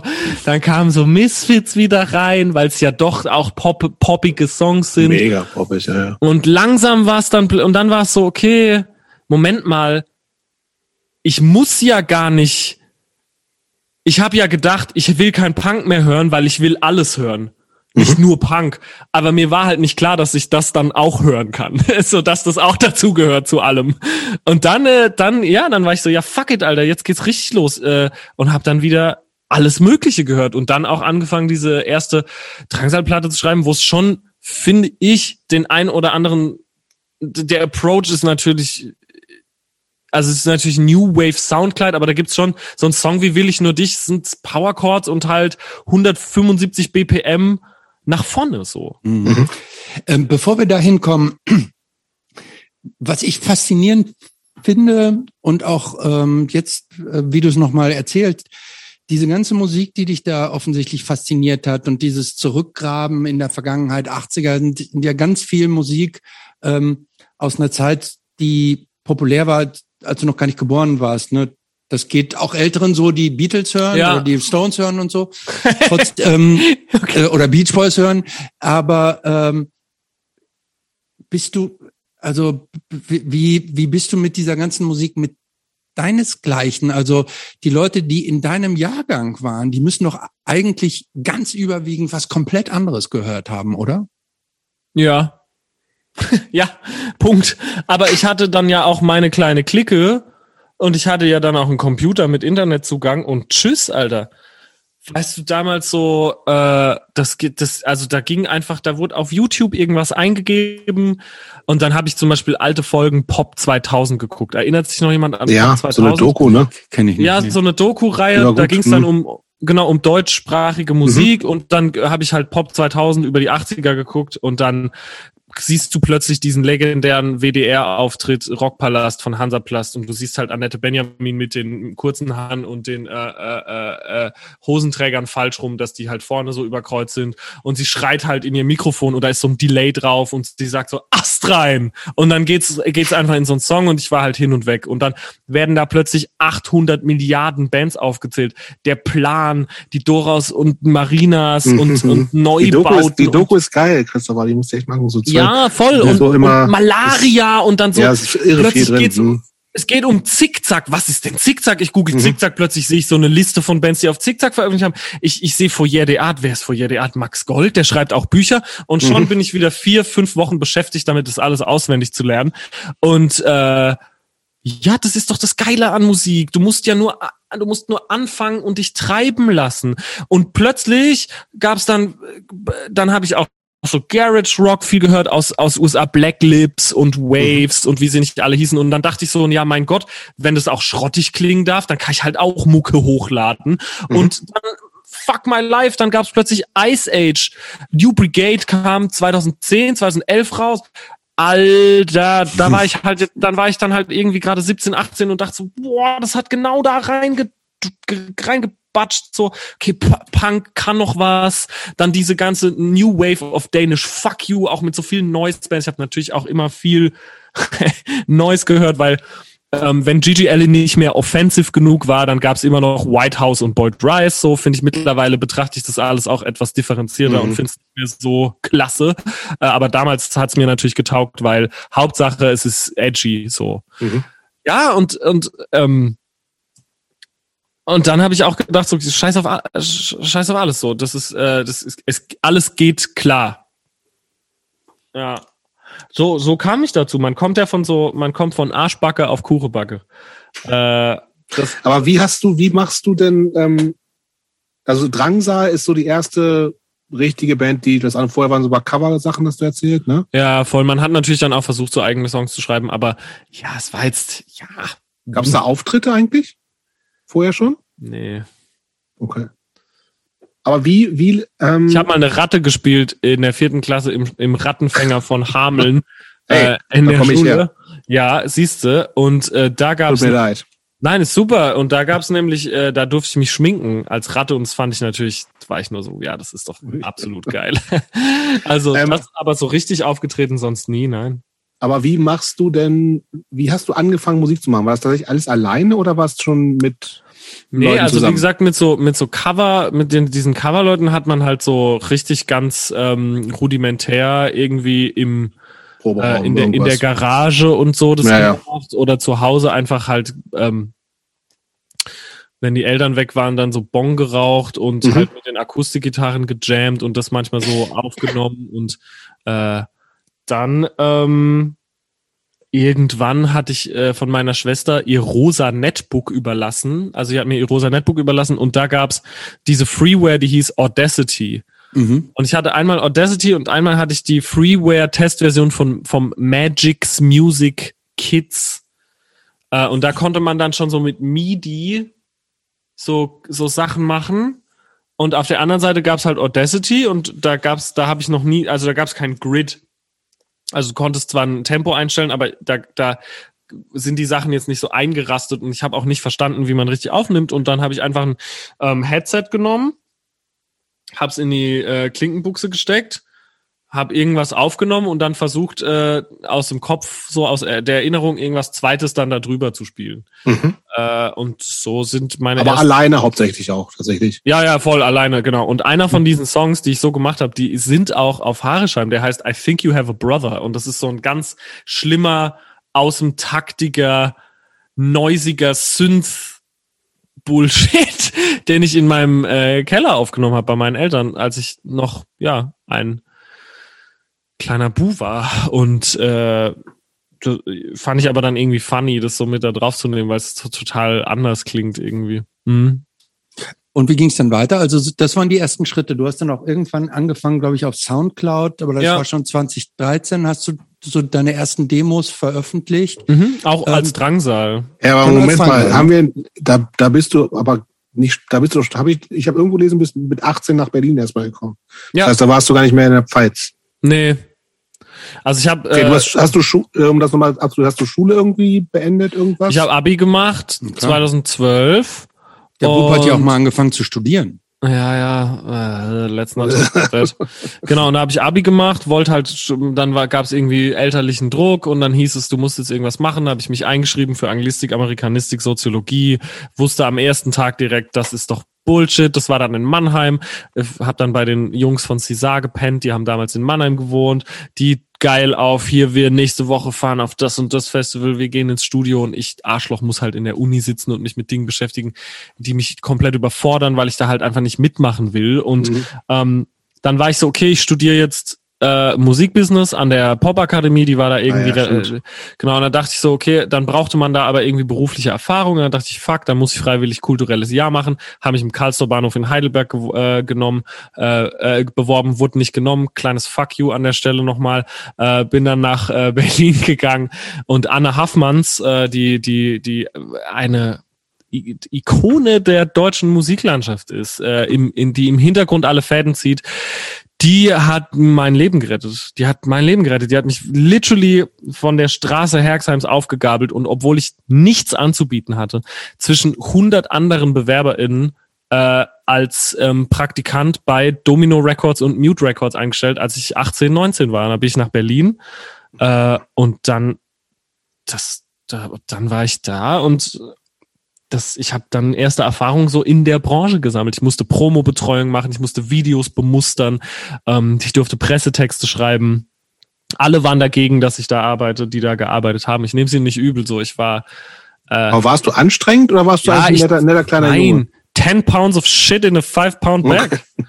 Und äh, dann, ähm, ja, aber ich, sie hat sich durchgesetzt als Chefin und ähm, ich, ich bin, ich durfte auch bei ihr wohnen und so erstmal und ich bin wirklich, wäre das nicht lief passiert. da was zwischen euch oder? Entschuldigung? nein, nein, das wäre auch, nein, nein. Äh, also ich, ähm, Anne war für mich immer wie so eine zweite Mutter tatsächlich. Äh, die, die, die, und ich glaube, das hat sie auch, ähm, das hat sie auch gecheckt so. Und jetzt, wo sie sieht, dass, dass ich irgendwie mein, wenn man so will, das Ding irgendwie durchgezogen habe oder dass ich genug Glück hatte, dass es halt irgendwie sich zumindest für eine Zeit lang trägt. Immer wenn ich sie treffe, ist sie halt so, ist sie so stolz. Und ich bin dann auch ganz äh, gerührt, wenn wir uns wieder sehen und so. Und ähm, weil ich habe ihr alles zu, ich habe ihr das alles zu verdanken, so, dass sie mich da, ähm, dass sie mich überhaupt da rausgeholt hat aus Herxheim. Und ich glaube, die hat gespürt, wie, wie, wie sehr ich das jetzt Aber wie, brauch wie ist so. die denn überhaupt, wie, wie seid ihr überhaupt aneinander geraten? Ich habe mich beworben. Ich habe geguckt, Okay. da war so eine Stelle ausgeschrieben und dann habe ich da meine Bewerbung hingeschickt und äh, dann hieß es, okay, du bist irgendwie in der engeren Auswahl. Äh, schreib mal einen Promotext für Bonnie Prince Billys neues Album. Hier sind ein paar Infos und ich I did a fucking shit job, Alter. Ich glaube, das ist wirklich der, also schlechter kann man es nicht machen, aber sie haben mich trotzdem eingeladen und dann ähm, saß ich halt da bei Mute und habe angefangen über Fat Gadget und Boyd Rice zu reden. Und die waren halt alle so, was ist denn mit dem los? so, ja, und kennst du auch so aktuelle Artists, die bei Mute in Domino sind? Nee. äh, genau. Und ähm, aber das fand ich dann natürlich klasse, so Frank Tovey und den ganzen Kram und äh, äh, Mark Hollis Solo-Alben und so sowas alles und äh, äh, ja, Ba- Bands wie so Smegma und so, if anybody remembers. Und äh, ja, keine Ahnung. Und das hat, glaube ich, das hat, hat, damit bin ich durchgekommen. So, das hat, hat äh, irgendwie äh, geklappt. Ja, und dann ähm, kurz, ganz, ganz, ganz, ganz, ganz schneller Schnelldurchlauf, damit wir nicht mehr über meine Vita reden müssen. Ich bin dann, äh, das war ein sechsmonatiges Praktikum. Ich wollte dann aber doch nicht wieder zurück nach Mannheim, bin in Berlin geblieben. Ähm, ich habe Casper kennengelernt durch Markus Ganter, der Cesar produziert hat, mit denen zusammen in Mannheim gewohnt hat, hat auch Casper produziert, ihn dort kennengelernt. Fuck, ich will in Berlin bleiben. Casper sagt, du kannst Merchandise bei mir machen und äh, bei krasser Stoff dieser Merch-Firma arbeiten. Ich besorg dir da einen Job. Ähm, komm da an, benimm mich wieder wie der hinterletzte Wichser. Die wollen mich rausschmeißen. Irgendjemand legt ein gutes Wort für mich ein. Ich darf da bleiben. Dann wird mir Berlin zu viel. Ich gehe nach Leipzig, arbeite dort in einem Callcenter, werde extrem depressiv, äh, schreibe Haaresheim fertig, ähm, komm zurück nach Berlin, nehme das zwischen, also vorher schon so ein bisschen mit Markus aufgenommen, aber dann wurde Serious, der hat sich meine angenommen, wir haben die Platte aufgenommen über mehrere Jahre. Also wir haben in Mannheim schon mal angefangen. Äh, das heißt, Musik selber machen lief die ganze Zeit Lief die ganze Zeit nebenbei. Okay. Ich habe mit Markus, also ich habe saß mit das Markus ist der Produzent, ne, der, der Markus der, ist der Produzent gewesen. Hm. Der hat Cesar schon produziert und habe ich ihn damals gefragt, willst du auch mal was mit mir machen? Hat er gesagt, nein. Dann hat Casper meine Demos gehört, hat ihn bequatscht. Wir haben ein, zwei Sachen probiert, dann gab es wieder ein Jahr Pause. Wir haben drei, vier Sachen probiert dann wieder ein Jahr Pause und irgendwann war es so, jetzt machen wir das Ding mal fertig so. Sag mal, und in, um mit dieser Musik, die du die ganze Zeit gemacht hast, das war aber alles nur quasi für dich zu Hause.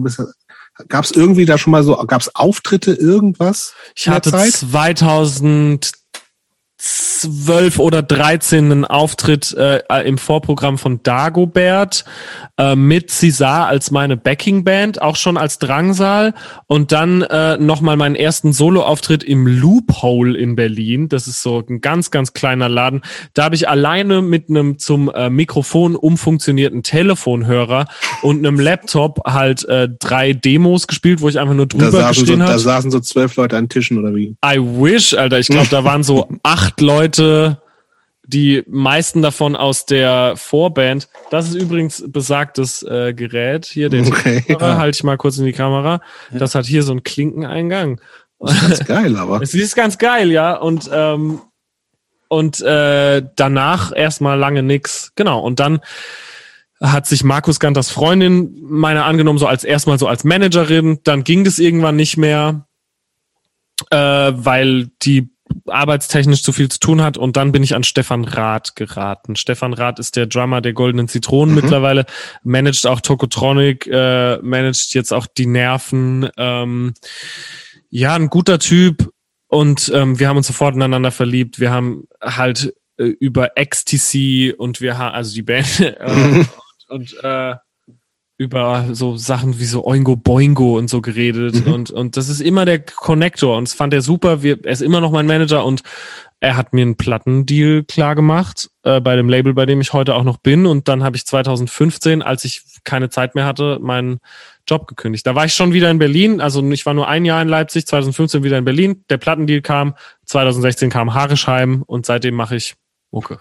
Nur noch. Aber ähm, äh, das ist ja beeindruckend die, die, Geht. war praktisch dieses ähm, dieses Harisham-Album war das schon dann praktisch komplett ausproduziert. Ne? Diese, ihr seid mit dem Master, ist der shoppen gegangen und genau, ähm, also nicht mit dem Master, aber mit mit größtenteils mit dem, was dann später das Album wurde. Es sind ja auch nur zehn Songs eigentlich, also muss man. Na gut, aber ähm, hat ja gereicht offensichtlich. Ja, ja, ja, ja. Ähm, wie war das denn für dich überhaupt? Das ist ja schon, ähm, guck mal, du wie alt warst du? Anfang 20? Ja. Praktisch äh, lange mit der Musik gehadert, immer lange Musik gemacht und immer praktisch mehr wollen, als du hattest, ja. musikalisch so. Ja. Und wenn dann gleich das, gleich das, das Album fertig und gleich von so einem Major Deal, wie hat sich das angefühlt?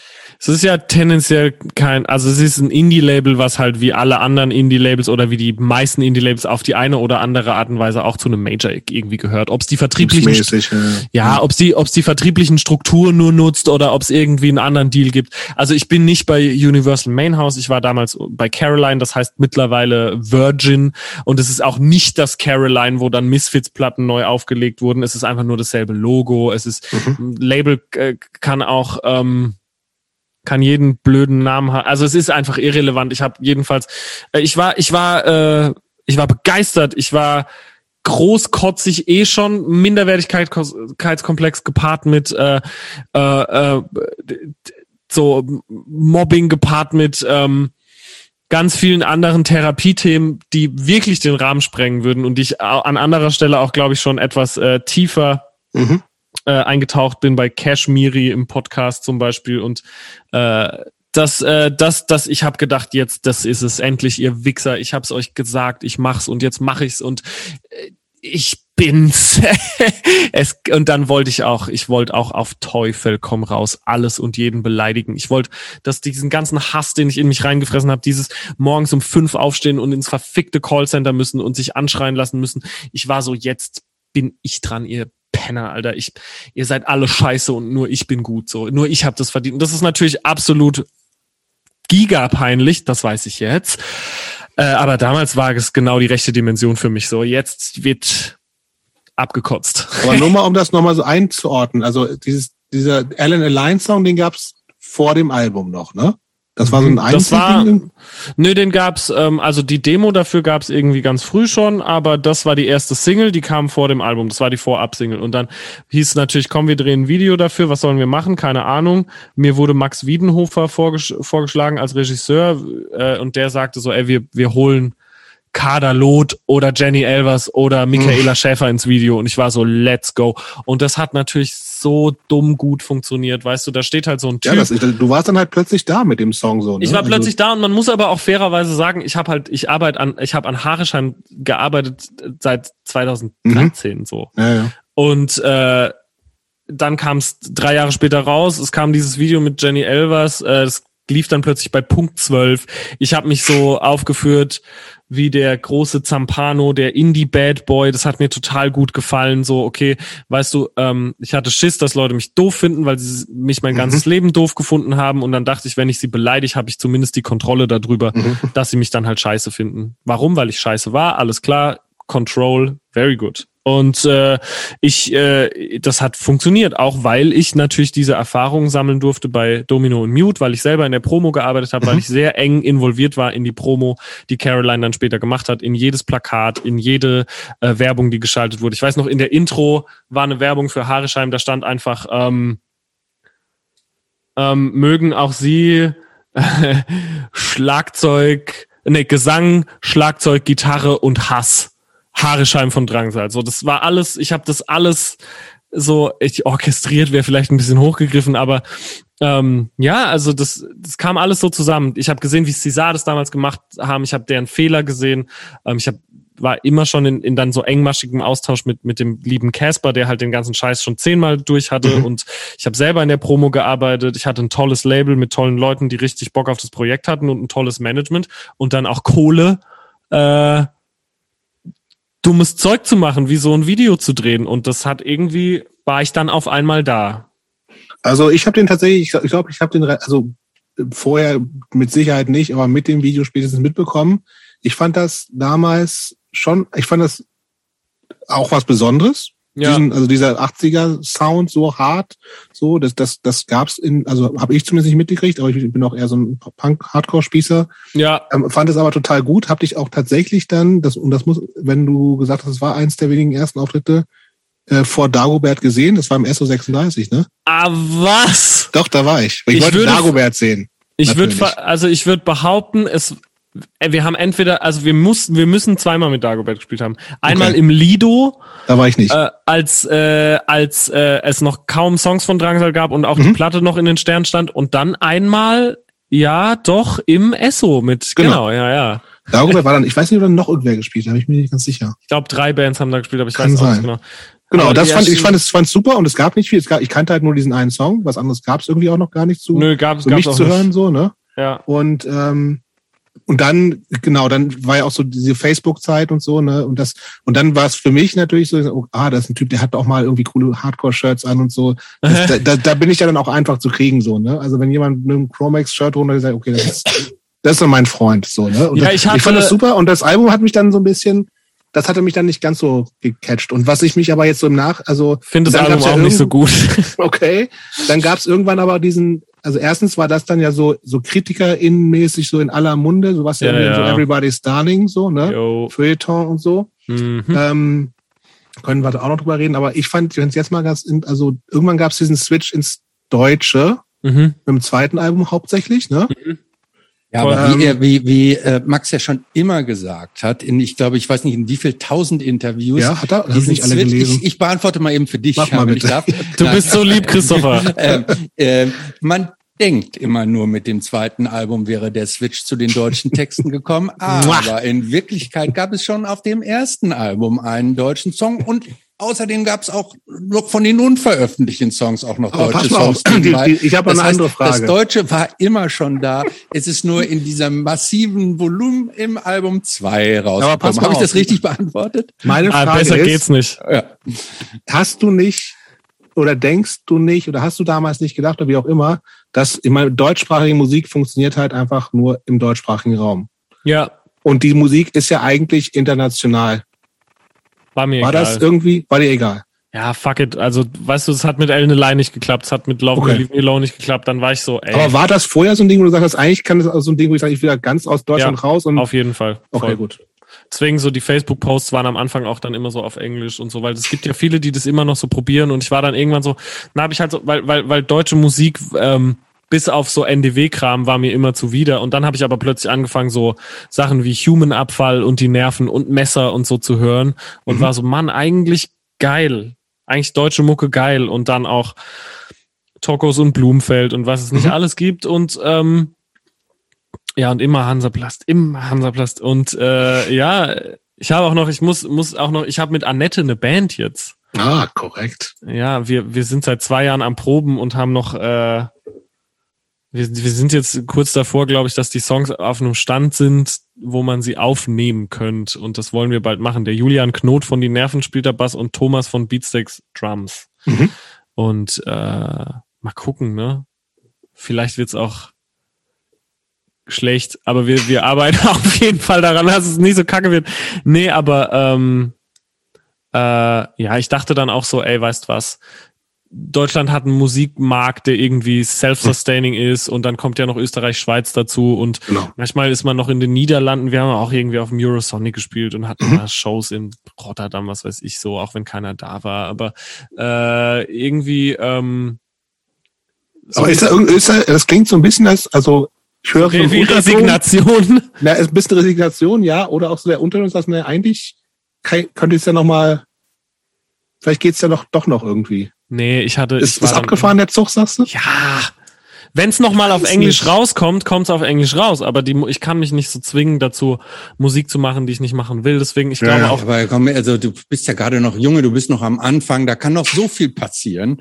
Also ich glaube, wir müssen das jetzt nicht, äh, du musst da kein Kapitel endgültig äh, äh, schließen. Was mich aber ja noch mal interessieren würde, ist, ähm, bevor wir da weitermachen, dieses wie fühlt sich da, wie ist es denn im Biss? Ne? Also so diese, dieses, äh, denn ähm, auf dem Level ist das ja, das ist ja ein Geschäft auch, ne? Also da gibt's ein Label, die machen das nicht nur aus Spaß an der Freude und weil sie dann Musik gut finden, sondern weil damit auch Geld verdient werden soll. Ne? Das Mhm. wird richtig, du hast es auch selber schon gesagt, du warst da involviert, es wird richtig Marketingstrategien, gibt es da, äh, da wird Ge- Geld auch richtig ausgegeben für, äh, für Musikvideos. Ähm, so, da würde man jetzt erwarten, dass jetzt also auch eine gewisse Hoffnung, Erwartungshaltung, dass, äh, dass da auch was zurückkommt und dass das Ganze aufgeht. Ähm, Frage, mhm. wie, wie spürst du da, äh, spürst du da auch so, ein, so eine ähm, wirtschaftliche Verantwortlichkeit oder so ein Druck oder so eine Erwartungshaltung oder sowas? voll. Oder sagen die, wenn du mit neuen Songs kommst, ähm, gehen die es durch, hm, wo ist die Hitsingle Hm, oder, oder wie läuft das? Ja, klar. Also ich habe schon sehr viel Freiheit und die habe ich mir auch erkämpft durch meine unerträgliche äh, Anti-Haltung in so Meetings und so. Äh, Harresheim hat sich okay verkauft. Also das war dann irgendwie für die so, ich glaube, da ging mehr als die mit die, als äh, die gedacht haben. Ich glaube, Zorres hat sich slightly schlechter verkauft, weil es dann natürlich auch irgendwie so ein so ein hard Left Turn war irgendwie ist es ja auch immer so so, so, so Labels funktionieren vor allem durch Außenwirkung und Chart, äh, Chart Positionen kann man sich erschleichen. Haarescheiben 29, Zores 12, Exit Strategy 6. Also, ergo, immer eine geilere Platte gemacht, oder? also, es ist ja alles Quatsch. Es gibt ja Möglichkeiten, wie man sich da so ein bisschen reinsneaken kann. Und ähm, klar sp spüre ich eine wirtschaftliche Und man braucht ja auch nicht mehr so viel verkaufen tatsächlich. Nee, ja, Also exakt.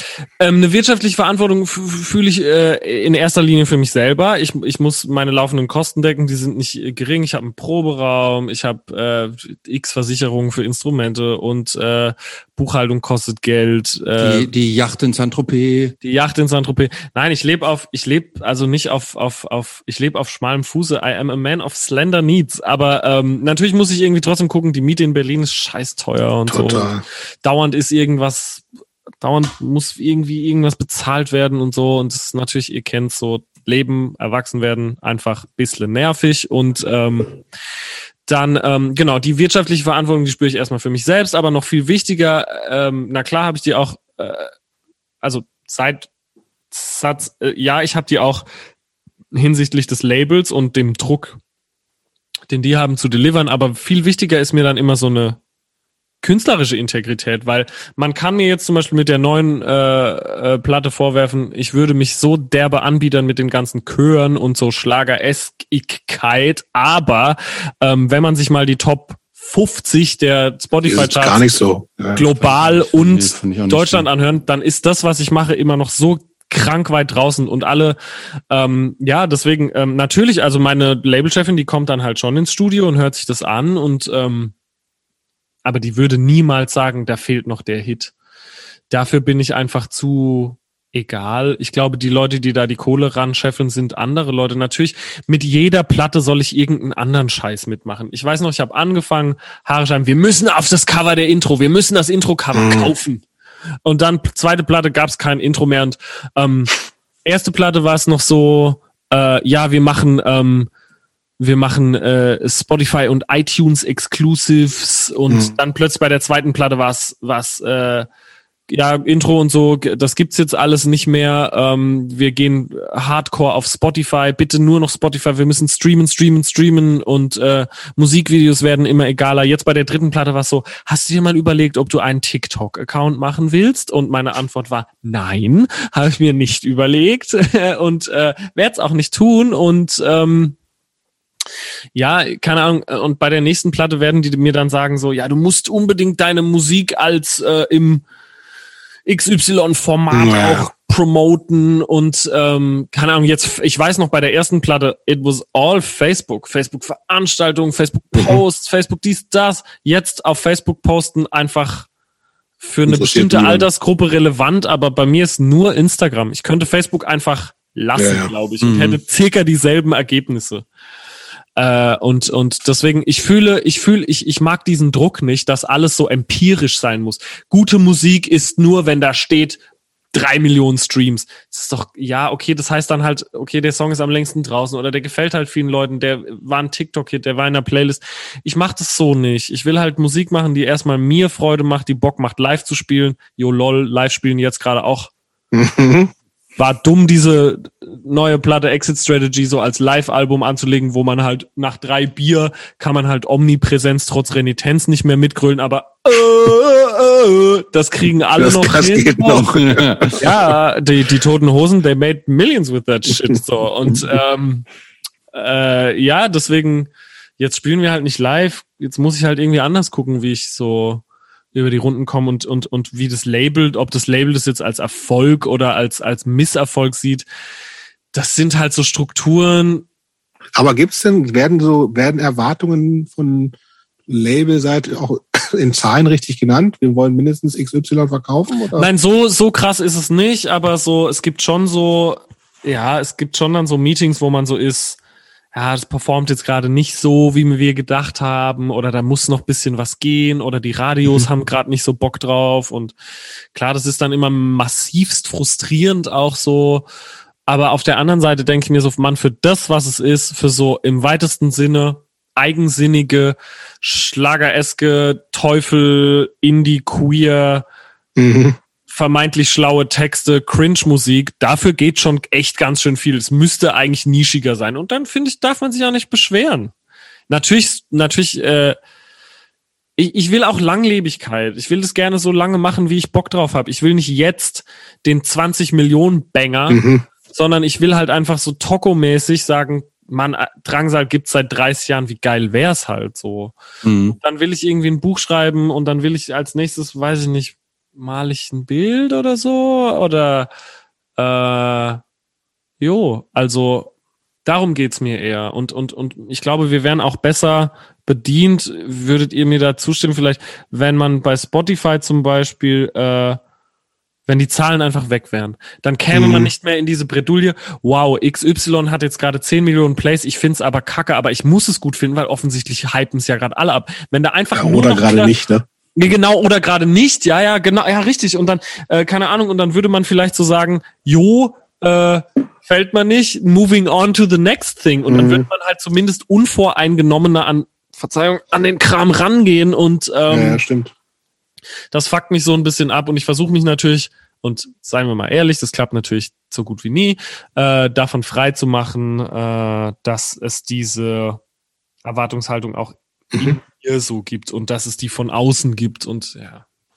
Aber wie ist es denn ähm, für dich selber praktisch so diese Entwicklung gewesen? Du hast ja eben schon und auch, wie ich finde, sehr verständlich und nachvollziehbar erklärt, dass du die Musik, es dir, geht dir eher eigentlich um dich und deine Musik und willst das aber auch über die, die Zeit so rausentwickeln und ähm, dir da auch Entwicklungszeit geben. Aber wie hat sich das denn angefühlt eigentlich in diesem Format, wenn ich mir jetzt überlege, du, du, du warst ursprünglich als Teenager, kleines Kind, warst praktisch schon Keller, Kellermusiker, hast dann über Jahre dein erstes Album, hast dann über Jahre dein erstes Album so zusammen, zusammengebastelt schönen Label-Deal gleich am Anfang gekriegt und dann ja auch große Touren, also auch mit Touren vor Casper gespielt, irgendwie, irgendwie ähm, Nimm uns da mal so ein bisschen mit, was, also wann warst du zum ersten Mal so richtig emotional davon geflasht? Ähm, Letztes Jahr. Nein, es gibt immer wieder nee, so meine, So, es gibt doch, es gibt doch so diese, ich, also ich, ich kann das jetzt nur so aus der, aus der äh, Betrachterperspektive so sehen, aber ich stelle mir vor, ähm, irgendwann spielt man und die Leute kennen einen noch nicht so und man freut sich, wenn, wenn die Leute klatschen ne? und dann freut man sich, dass ein bisschen mehr Leute kommen und irgendwann singen die Leute dann die Songs mit und so. Ja. Also, also wann war so der erste so dieser Gänsehautmoment, dass du dachtest, dass du so dachtest so, oh, oh, oh da, da, da ist jetzt so eine, die, die Welle, die ich aufgebaut habe, die, die ist jetzt schon ganz schön groß geworden. Meine Schwester hat mir mal so ein, ähm, meine Schwester hat mir mal so, ich, mir, ich, mir kommen wirklich die Tränen, wenn ich dran denke. Meine Schwester hat mir so eine Nachricht mal geschrieben auf WhatsApp, so randomly, äh, kurz nachdem Ellen Line rauskam. Und da hat sie einfach nur den Fernseher abgefilmt und es kam halt irgendwie auf MTV oder auf Viva. Und dann hat sie geschrieben so, früher, da saßt du den ganzen Tag vom Fernsehen und hast MTV und Viva geguckt und jetzt läuft deine Musik auf MTV und Viva und ich bin halt sau stolz auf dich. Und das war so das erste Mal, wo ich gedacht habe, so fuck. Und das bedeutet ja alles nichts, weil ich sitze den ganzen Tag jetzt vor YouTube und gucke mir dann halt Surrogat-Interviews von Viva 2 an. Und ich meine, das heißt halt, die Leute denken dann auch immer so, meine Mutter, ich komme dann nach Hause und dann fragen mich so Verwandte, was verdient schon eigentlich so pro CD? Und die mhm. denken dann so geil, dass man so ein Euro pro verkaufter CD oder so kriegst du eigentlich, wenn jetzt jemand deinen Song im Radio spielt, bezahlen die dich dann eigentlich? Und dann ist man immer so, yeah, it's kind of not how it works. Oder N, N Euro pro Stream, I wish.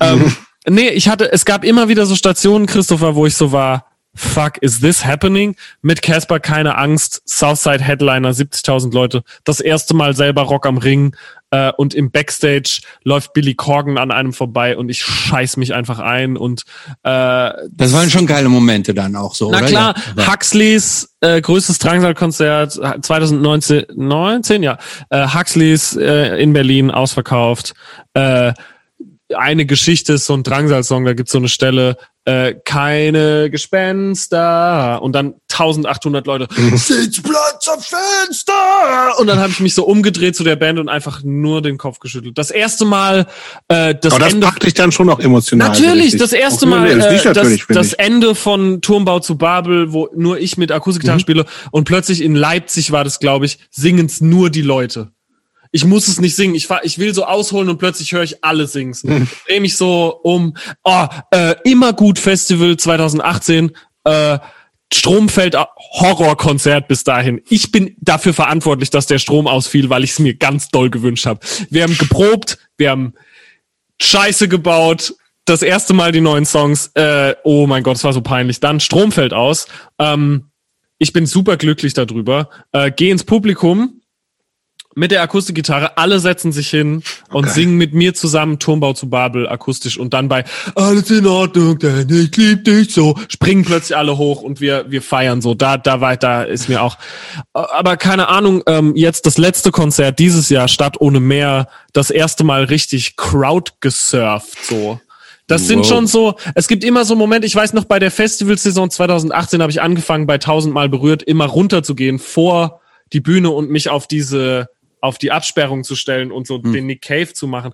All diese Sachen, ähm, ich werde immer wieder emotional. Es gibt immer wieder geile Sachen, aber ich muss auch sagen, dass es, dass vieles, und es klingt jetzt so, so abgedroschen, es tut mir leid, aber diese Zeit zwischen äh, 22, 21, 22 und jetzt äh, 27, 28, die war wirklich so ich, ich kann mich an nichts mehr erinnern. Deswegen, ich habe ich hab angefangen, mir jeden Tag aufzuschreiben, hier so, was ich jeden Tag mache, weil ich, ich, ich, ich und ich, und dann kam Corona und ähm, mir ging es immer schlechter, aber nicht, weil ich nichts zu tun hatte, sondern weil ich mich das erste Mal, äh, weil ich das erste Mal Revue passieren habe lassen, weil ich das erst jetzt so, okay, dann war ich irgendwie 18, dann war ich halt irgendwie 20, jetzt bin ich fast 30, jetzt überlege ich mir, was ging denn eigentlich so ab und dann äh, denke ich halt das erste Mal richtig nach über mein Leben. Ich weiß nicht, wie das bei euch dann so war und bin so und zieh mal Bilanz und dann sehe ich extrem viele Sachen, auf die ich extrem stolz bin. Ich sehe aber leider auch ähm, schlimmes Fehlverhalten und äh, sich die Türen zunageln und auf die Fresse fliegen, uns nicht merken und Warnsignale, die einfach ganz gekonnt ausgeblendet werden, äh, ausgeblendet werden und äh, und das äh, jetzt ist es plötzlich so, dass das Aber ist was, das schlimm?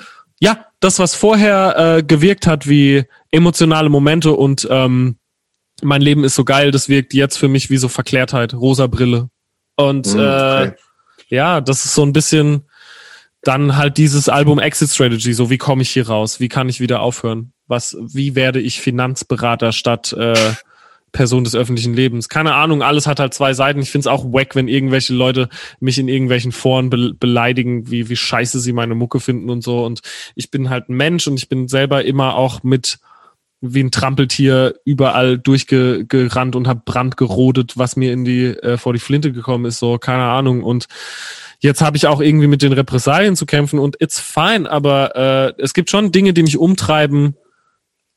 Und dann, geiler Bogen, pass auf, dann finde ich wieder zurück zur Musik. Nein, Musik ist immer da und, und, und, und, ähm, aber ist das so ganz klassisch, wie das für viele Künstlerinnen auch ist, so ein, auch so ein, so ein Teil, Teil der Therapie, Teil der, um Sachen zu verarbeiten bei dir? Schon. Mucke. Ja. Ja. Ja, ne? Ja, oh mein Gott, es wäre so, ich wüsste nicht, wohin sonst mit dieser Energie. Das Ding ist, also ich hatte, ich kam heim, ich habe einen Freund von mir besucht und dann kam ich, heute kam ich jetzt hierher wieder und dann war es 21, 30 und ich war so, okay, ich habe jetzt noch, nee, 20, 30 und ich war so, ich habe jetzt noch eine halbe Stunde bis ich mich mit euch ver also verquatsche. Was und ich ich bin aber sauer, ich habe beschissene Laune und dann habe ich einfach kurz bei äh, Logic aufgemacht, kurz ein, ein Drumbeat programmiert und meine Gitarre so weit runtergestimmt, wie es ging und einfach einmal so so ein Arschloch Downtune Breakdown Riff gemacht und war so, ja Mann, Alter, ich bin wütend und es ist natürlich peinlich, weil es klingt wie so jemand, der versucht Gent zu machen und es nicht kann, aber es ist immer therapeutisch. Es ist immer die Scheiße oben reinstecken und am Ende kommt ein Blumenstrauß raus. Äh, voll und ich habe auch gelernt, das da zu parken und wenn ich dann auf der Bühne bin, da auch wieder drüber nachzudenken und in den Modus wieder zu kommen. Und dann gibt's halt Songs, wo ich anfange rumzuschreien oder zu weinen oder zu lachen oder zu stampfen und zu klatschen und wie so, mm, ja, wie so, wie so ein ähm, Whip it with a bump full of dynamite. So rumspringe und so und und äh, das ist auch gut, weil ich sonst nicht weiß, wohin damit. Sag mal, gibt's, gibt's hm. eigentlich so den oder die klassischen Drangsal-Fan? Was ist das für eine Person? Nee, eben nicht. Und das war mir immer sau wichtig, weil auf den Konzerten sind so, das vermischt sich jetzt halt immer mehr, sind auch so Goths, aber mhm. natürlich auch so Geschmäckler, sag ich mal, so der mit 30er tätowierte äh, Musiknerd, dann gibt's halt einfach KonzertgängerInnen und ähm, auch ganz viele junge Leute, also so äh, 16 aufwärts, vielleicht sogar ein bisschen jünger teilweise noch. Und das vermengt sich da alles so und das finde ich irgendwie so geil, weil das ist viele queere Leute auch, was mir ganz, ganz wichtig ist und auch am mhm. Herz liegt. Äh, ja, das ist irgendwie gut. Also dann, man sieht einfach die merkwürdigsten Leute da wirklich da. also das ist ja, ja ne? voll und das, das liebe ich auch und ich, ich, ich, ähm, aber ja, genau, ja, das finde ich irgendwie gut. Also äh, ich will ja gar nicht, dass es uniform wird. Ich will, dass es halt so ein Potpourri aus ähm, Sweetie Pies wird. Mhm. Ja. Leute, lasst uns über aktuelle Punkrock-Musik reden.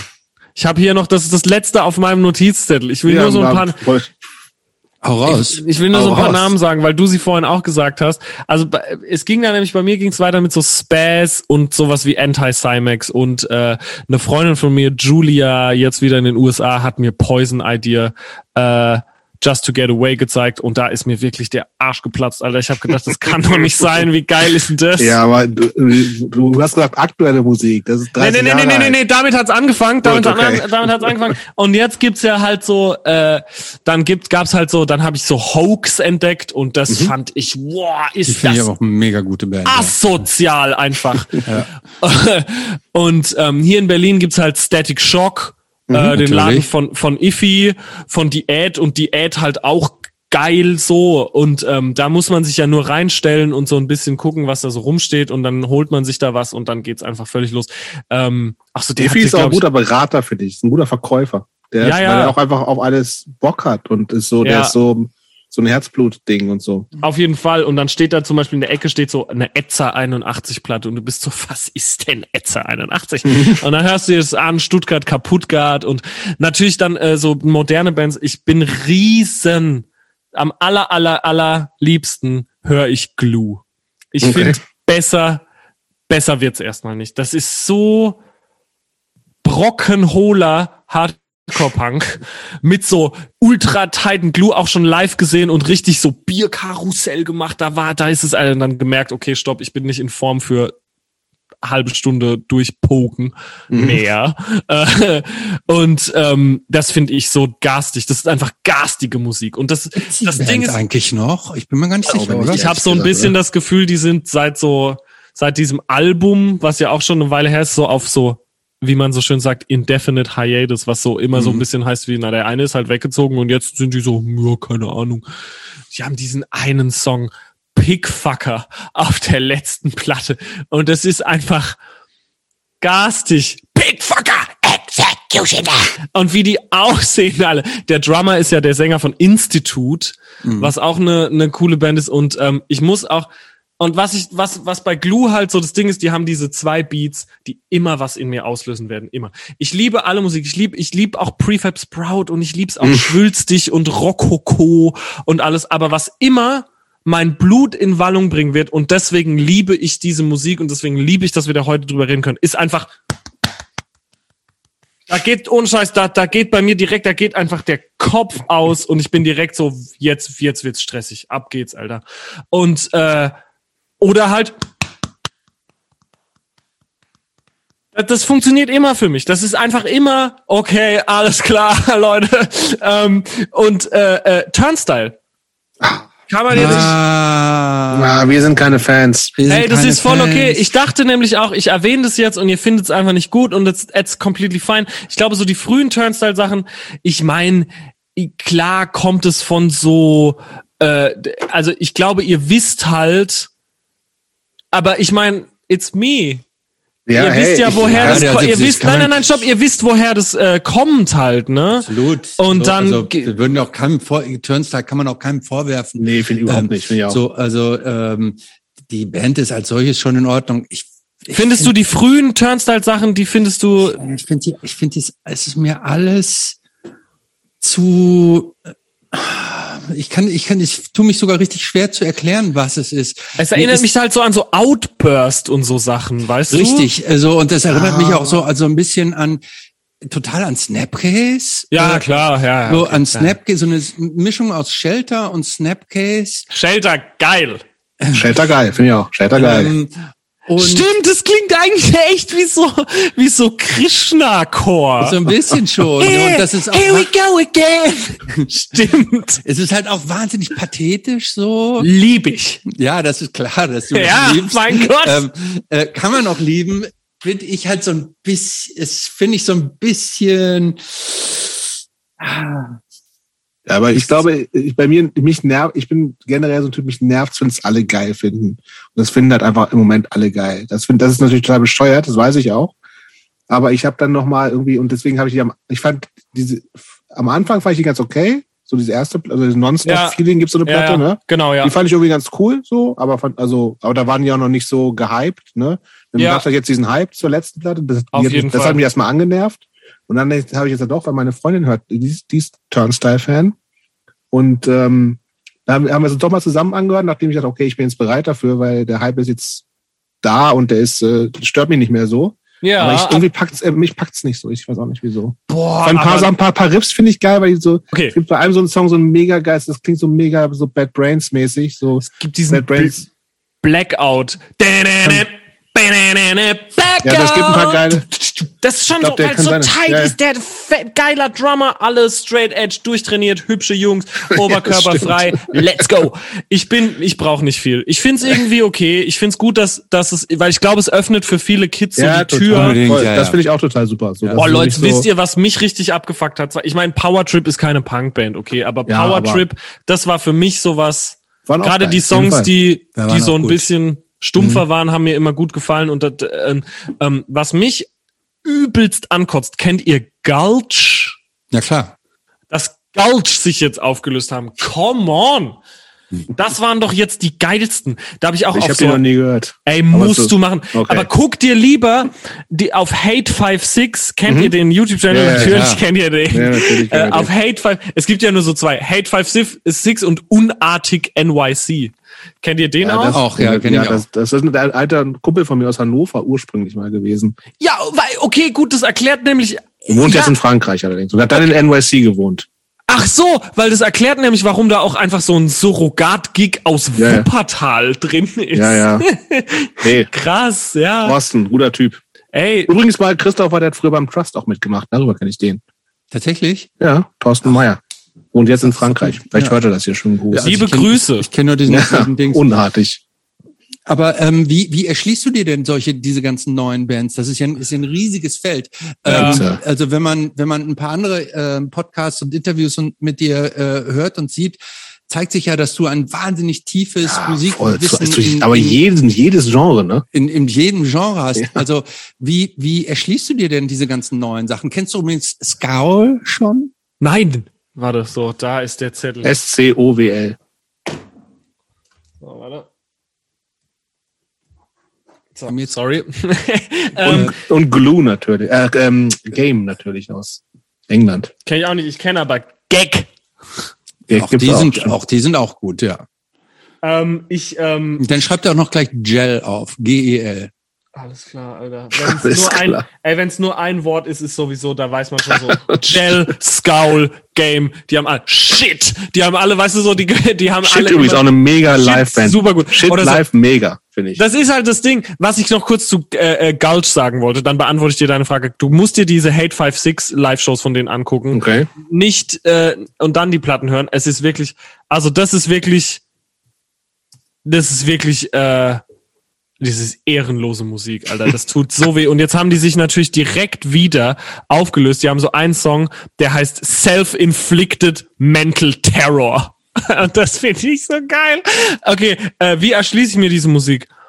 Ja, YouTube äh, und so Discogs, andere Kunden kauften auch mäßig, ne? Und dann Mhm. siehst du halt plötzlich so, klickst dich durch die Cover.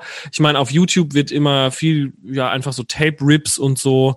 Das Mhm. ist cool. Und dann guckt man halt so, ich habe halt schon so ein ich lieb halt diesen alten Style halt auch von so ja von so Sachen wie Spaz und und und und und und Dystop äh, Dystopia und und und und halt diese gezeichneten Cover fette Mhm. geile Brayer mäßige Logos ähm, genau die jetzt so Bands wie Tsunami und Gulch halt auch wieder so zurückbringen und das finde ich äh, dann gucke ich einfach so durch und was geil aussieht da wird mal reingehört mir ist schon so eine entweder ist es übelst asozial und geht in so ich liebe halt es muss eigentlich immer eine melodische Komponente haben Mhm. ich bin halt ein Sucker for Melody, deswegen finde ich wahrscheinlich auch Turnstyle ziemlich gut.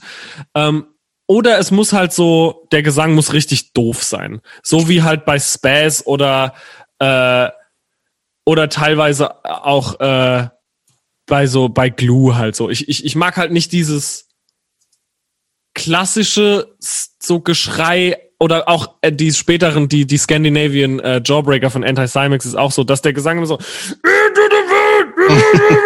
und das finde ich so doof. Das, das, das macht es für mich, hat es dann wieder so ein so ein Novelty-Faktor. Wisst ihr, was ich meine? Mhm. Ja, ja, klar. Ja. Und dann finde ich dann irgendwie auch so, vielleicht, deswegen, ich kann mir dann nicht so viel Rollins Band anhören, zum Beispiel, weil es mich, irgendwann geht's mir halt auf den Keks so. Mhm.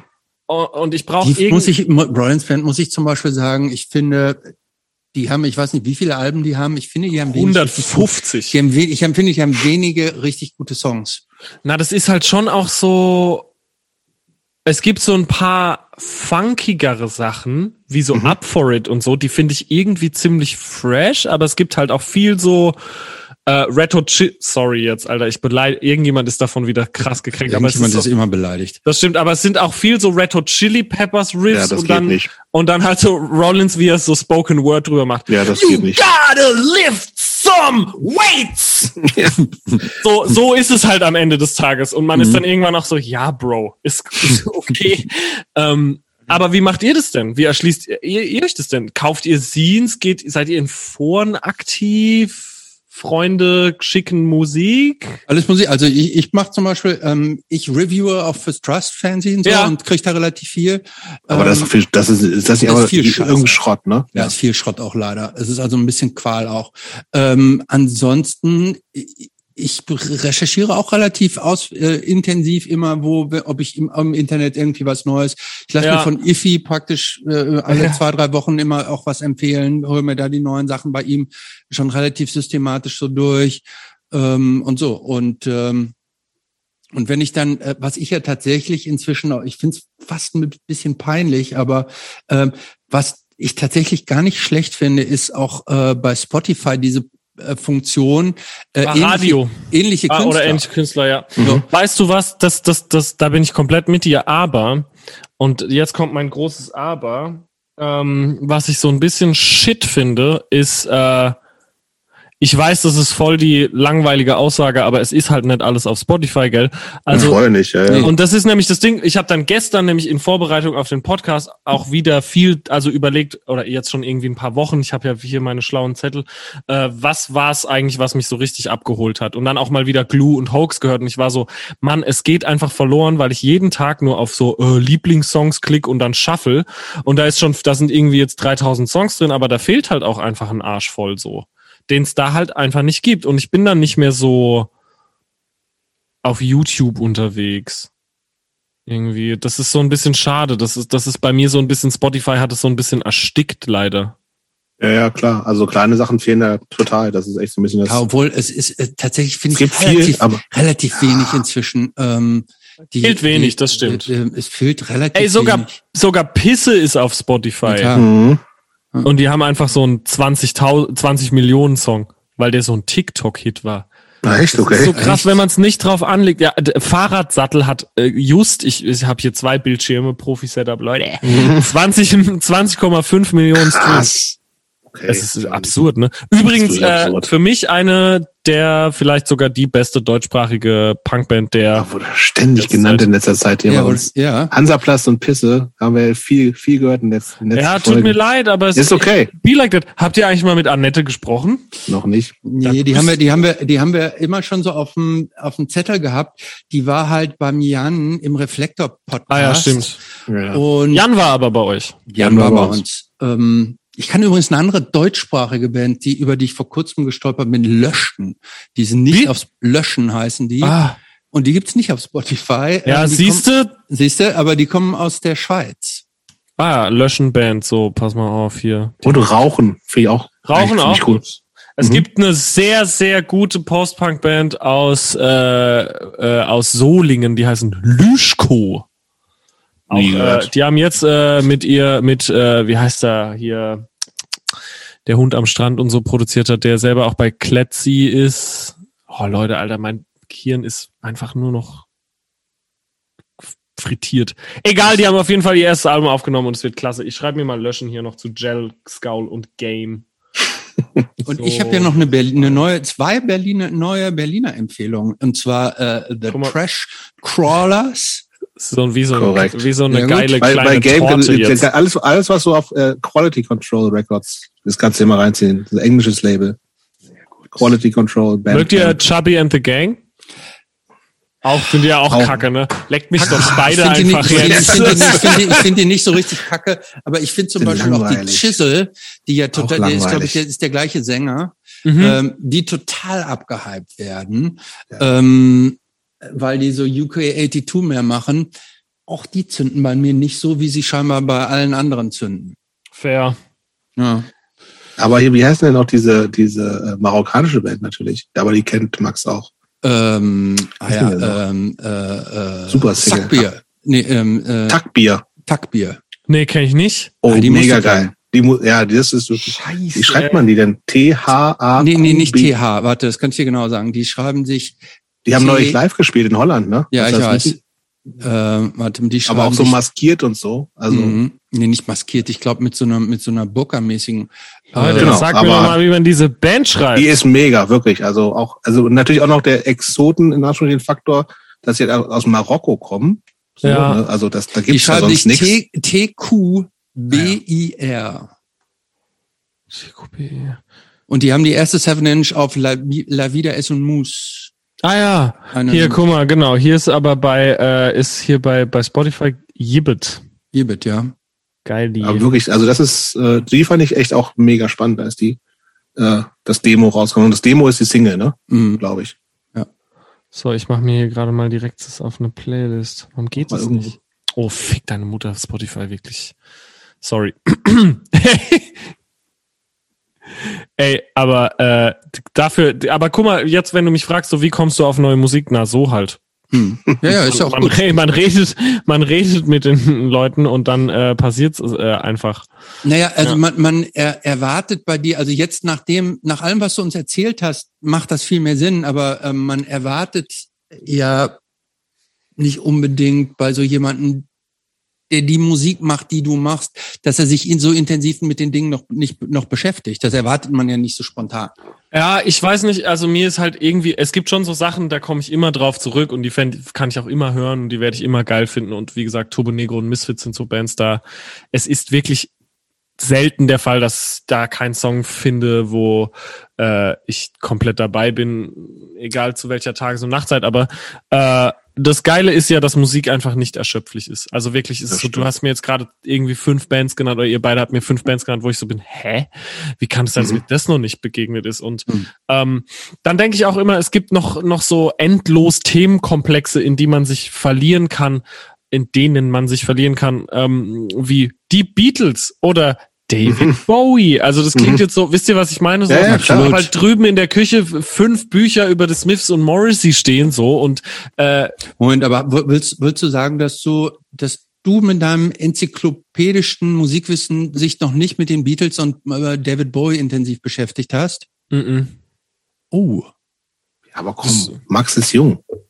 Ja, aber also wer, wer, also äh, das, das wundert Ja, mich Bowie- jetzt. Denn, also Bowie. Bowie. ist, also wenn du da mal einmal anfängst, da geht ja, da geht ja ein ganz neuer Horizont für dich auf. Genau, ne? und davor habe ich halt Angst auch, weißt du? Das, weil ich weiß, wie mich das tendenziell verändert und wie das alles, was ich mache, verändert und wie mich das einsaugt.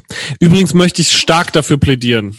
Das muss ich noch kurz loswerden. Ja. Wenn ihr, wenn ihr denkt, wenn ihr auch nur im Ansatz denkt, ich hätte auf irgendeine Art und Weise Musikwissen oder solches, das äh, enzyklopädisch sei, bitte, bitte, bitte ladet Kevin Kuhn von Wolf Mountains und die Nerven ein, weil Der weiß alles. Alter, das ist nicht mehr normal. Was der erzählt, der erzählt Leute, der, als wäre er dabei gewesen.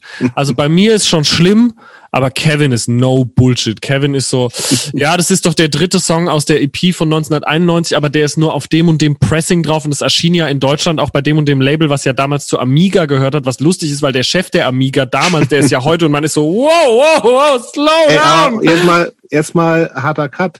Beziehungsweise passt zum Thema. Das ist ein totales Männerding, oder? Kennst du eine Frau, die so ist? Und wenn, dann ist es die Ultra-Ausnahme, oder?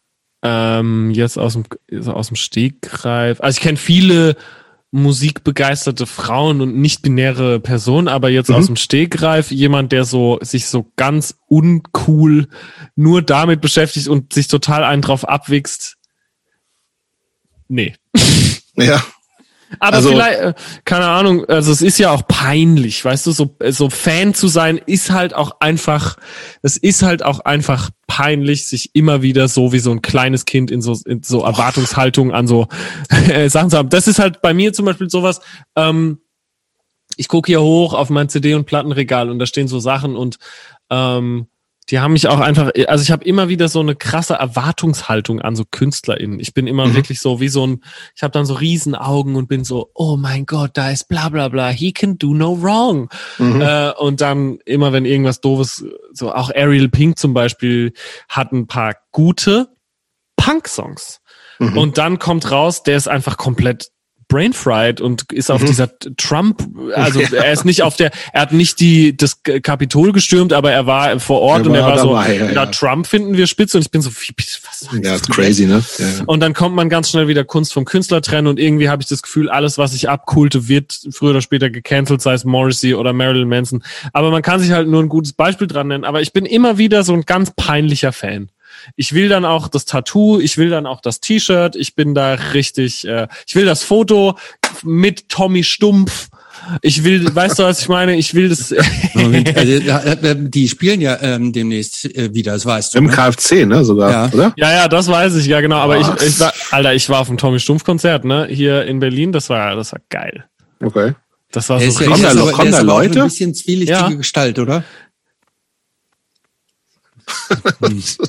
Er hat auf jeden. Fall so, nee, nee, nee, also ich sag's mal, ich versuch's ja, ich versuche ja nach meiner äh, nach meiner ähm, Maschinengewehrzeit versuche ich ja immer alles so diplomatisch zu sagen, um ja keinem auf den Schliff zu treten. Ich finde, Tommy Stumpf hat Ansichten. Ob man die, und die tut er kund, ob man die teilen soll, it's not for me to say. Äh, Okay. Aber er hat ein, er Das hat, war sehr diplomatisch. danke, er hat Ansichten und ich, ich teile äh, sie nicht, aber Ich finde ich finde ja so, ich finde Ja. tatsächlich, ich finde es übrigens ja tatsächlich faszinierend, dass du so Typen kennst, wie, wie Tommy Stumpf. Ich, ich behaupte mal, von unseren Hörern kennen über 95 Prozent nicht Tommy Stumpf. Blut, Gehirnmassaker. Weißt du, wer mir Tommy Stumpf gezeigt hat? Dagobert. Als Dagobert noch in Berlin gewohnt hat, hat er in so einer winzigen Einzimmerwohnung in, im Prenzlberg gewohnt, die nicht mal ihm gehörte. Da stand nicht mal sein Name an der Klinge. So, er hatte auch keinen Kühlschrank. Den Kühlschrank hatte er als Christopher kennt Dagobert leider nicht. Ich bin Nee, ja den riesen kenn ich Fan. nicht. Ich bin Schweizer, Schwe Fan. ja, Sch Schweizer, ähm, Schlagersänger. Man muss es so sagen, aber es tut ihm Unrecht. Ja, er ist, tut ihm also Unrecht, ich würde ja. ihn äh, Schnulzensänger, sage ich lieber. Schweizer Schnulzensänger. Ja, ein so krasser stimmt. Songwriter, eine auch ein, ein also ein auch kommt aus dem Punk, kommt aus dem Metal, ähm, schlaksig groß, trägt immer so Designeranzüge, die aber schon total kaputt sind und lebt so in Askese. Der ist jetzt wieder geflohen auf die Berghütte in der Schweiz, auf der er auf so einer ähnlichen lebte der schon fünf Jahre lang und hat einfach Mhm. Songs geschrieben. Und ich, ohne Scheiß, die Leute sagen immer so, ja, das stimmt doch nicht. Ich habe ohne Scheiß, ich habe so fünf selbstgebrannte CDs mit hunderten Dagobert-Songs drauf. Ja, ist mega. Ich bin es ist Fan. so krass. Und Dagobert hat mir Tommy Stumpf gezeigt. Er so, hey, kennst du diesen Typen Tommy Stumpf? Und ich war so, nein, keine Ahnung, zeig mal. Und dann zeigt er mir den Song Du brennst. Und dann gibt's noch die Fortsetzung, was ich genial finde. Haltet euch fest. Du brennst wirklich.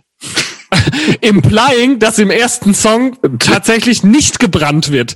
Ähm, und es ist einfach nur so stumpf, für alle, die Tommy Stumpf nicht kennen, halt so äh, schrottige Techno-Beats und dann so Metal-Riffs drüber, Flying V ist Full. Blazer. Du brennst. Es ist irgendwie deutsche The Prodigy. Nein, aber ähm, ja, Tommy Stumpf kenne ich viele. Die Frage ist vielleicht auch, Und dann, die man sich stellen muss. Oder der KFC, Warum? Die, ähm, Der aber KFC den, halt, das den KFC sollte man eigentlich kennen, finde ich. Finde ich auch. Ähm, ich wusste ja lange auch wieder nicht, dass äh, Tommy Stumpf beim KFC war. Also ich weiß es, äh, weiß es zum Glück jetzt. Äh, Julian Knot, auch von die Nerven, großer, ähm, großer, äh, großer KFC-Fan tatsächlich. Ja. Äh, deswegen da, äh, da weiß ich zumindest, dass, ähm, da weiß ich, dass es das, äh, da wusste ich dann, dass es das äh, gibt. Okay, ich tatsächlich, ich war tatsächlich versucht, da zu die, ähm, ähm, in Düsseldorf, glaube ich, spielen die in zwei Wochen oder so. Ich habe tatsächlich überlegt, da hinzufahren, aber dann. Aber wird das Aber wirklich ich- stattfinden? Also, ich, ich weiß nicht so genau. Ja, das kommt noch dazu jetzt, ja, ich vermutlich habe auch nicht das mehr. Gefühl, ich Ne? habe irgendwas für in Berlin gesehen mit der KFC. Ich bin mir nicht sicher. Nee. Aber ist auch egal. Ja. Ja, aber ich meine, aber pass mal auf, bei dem, wo du, Pass mal auf!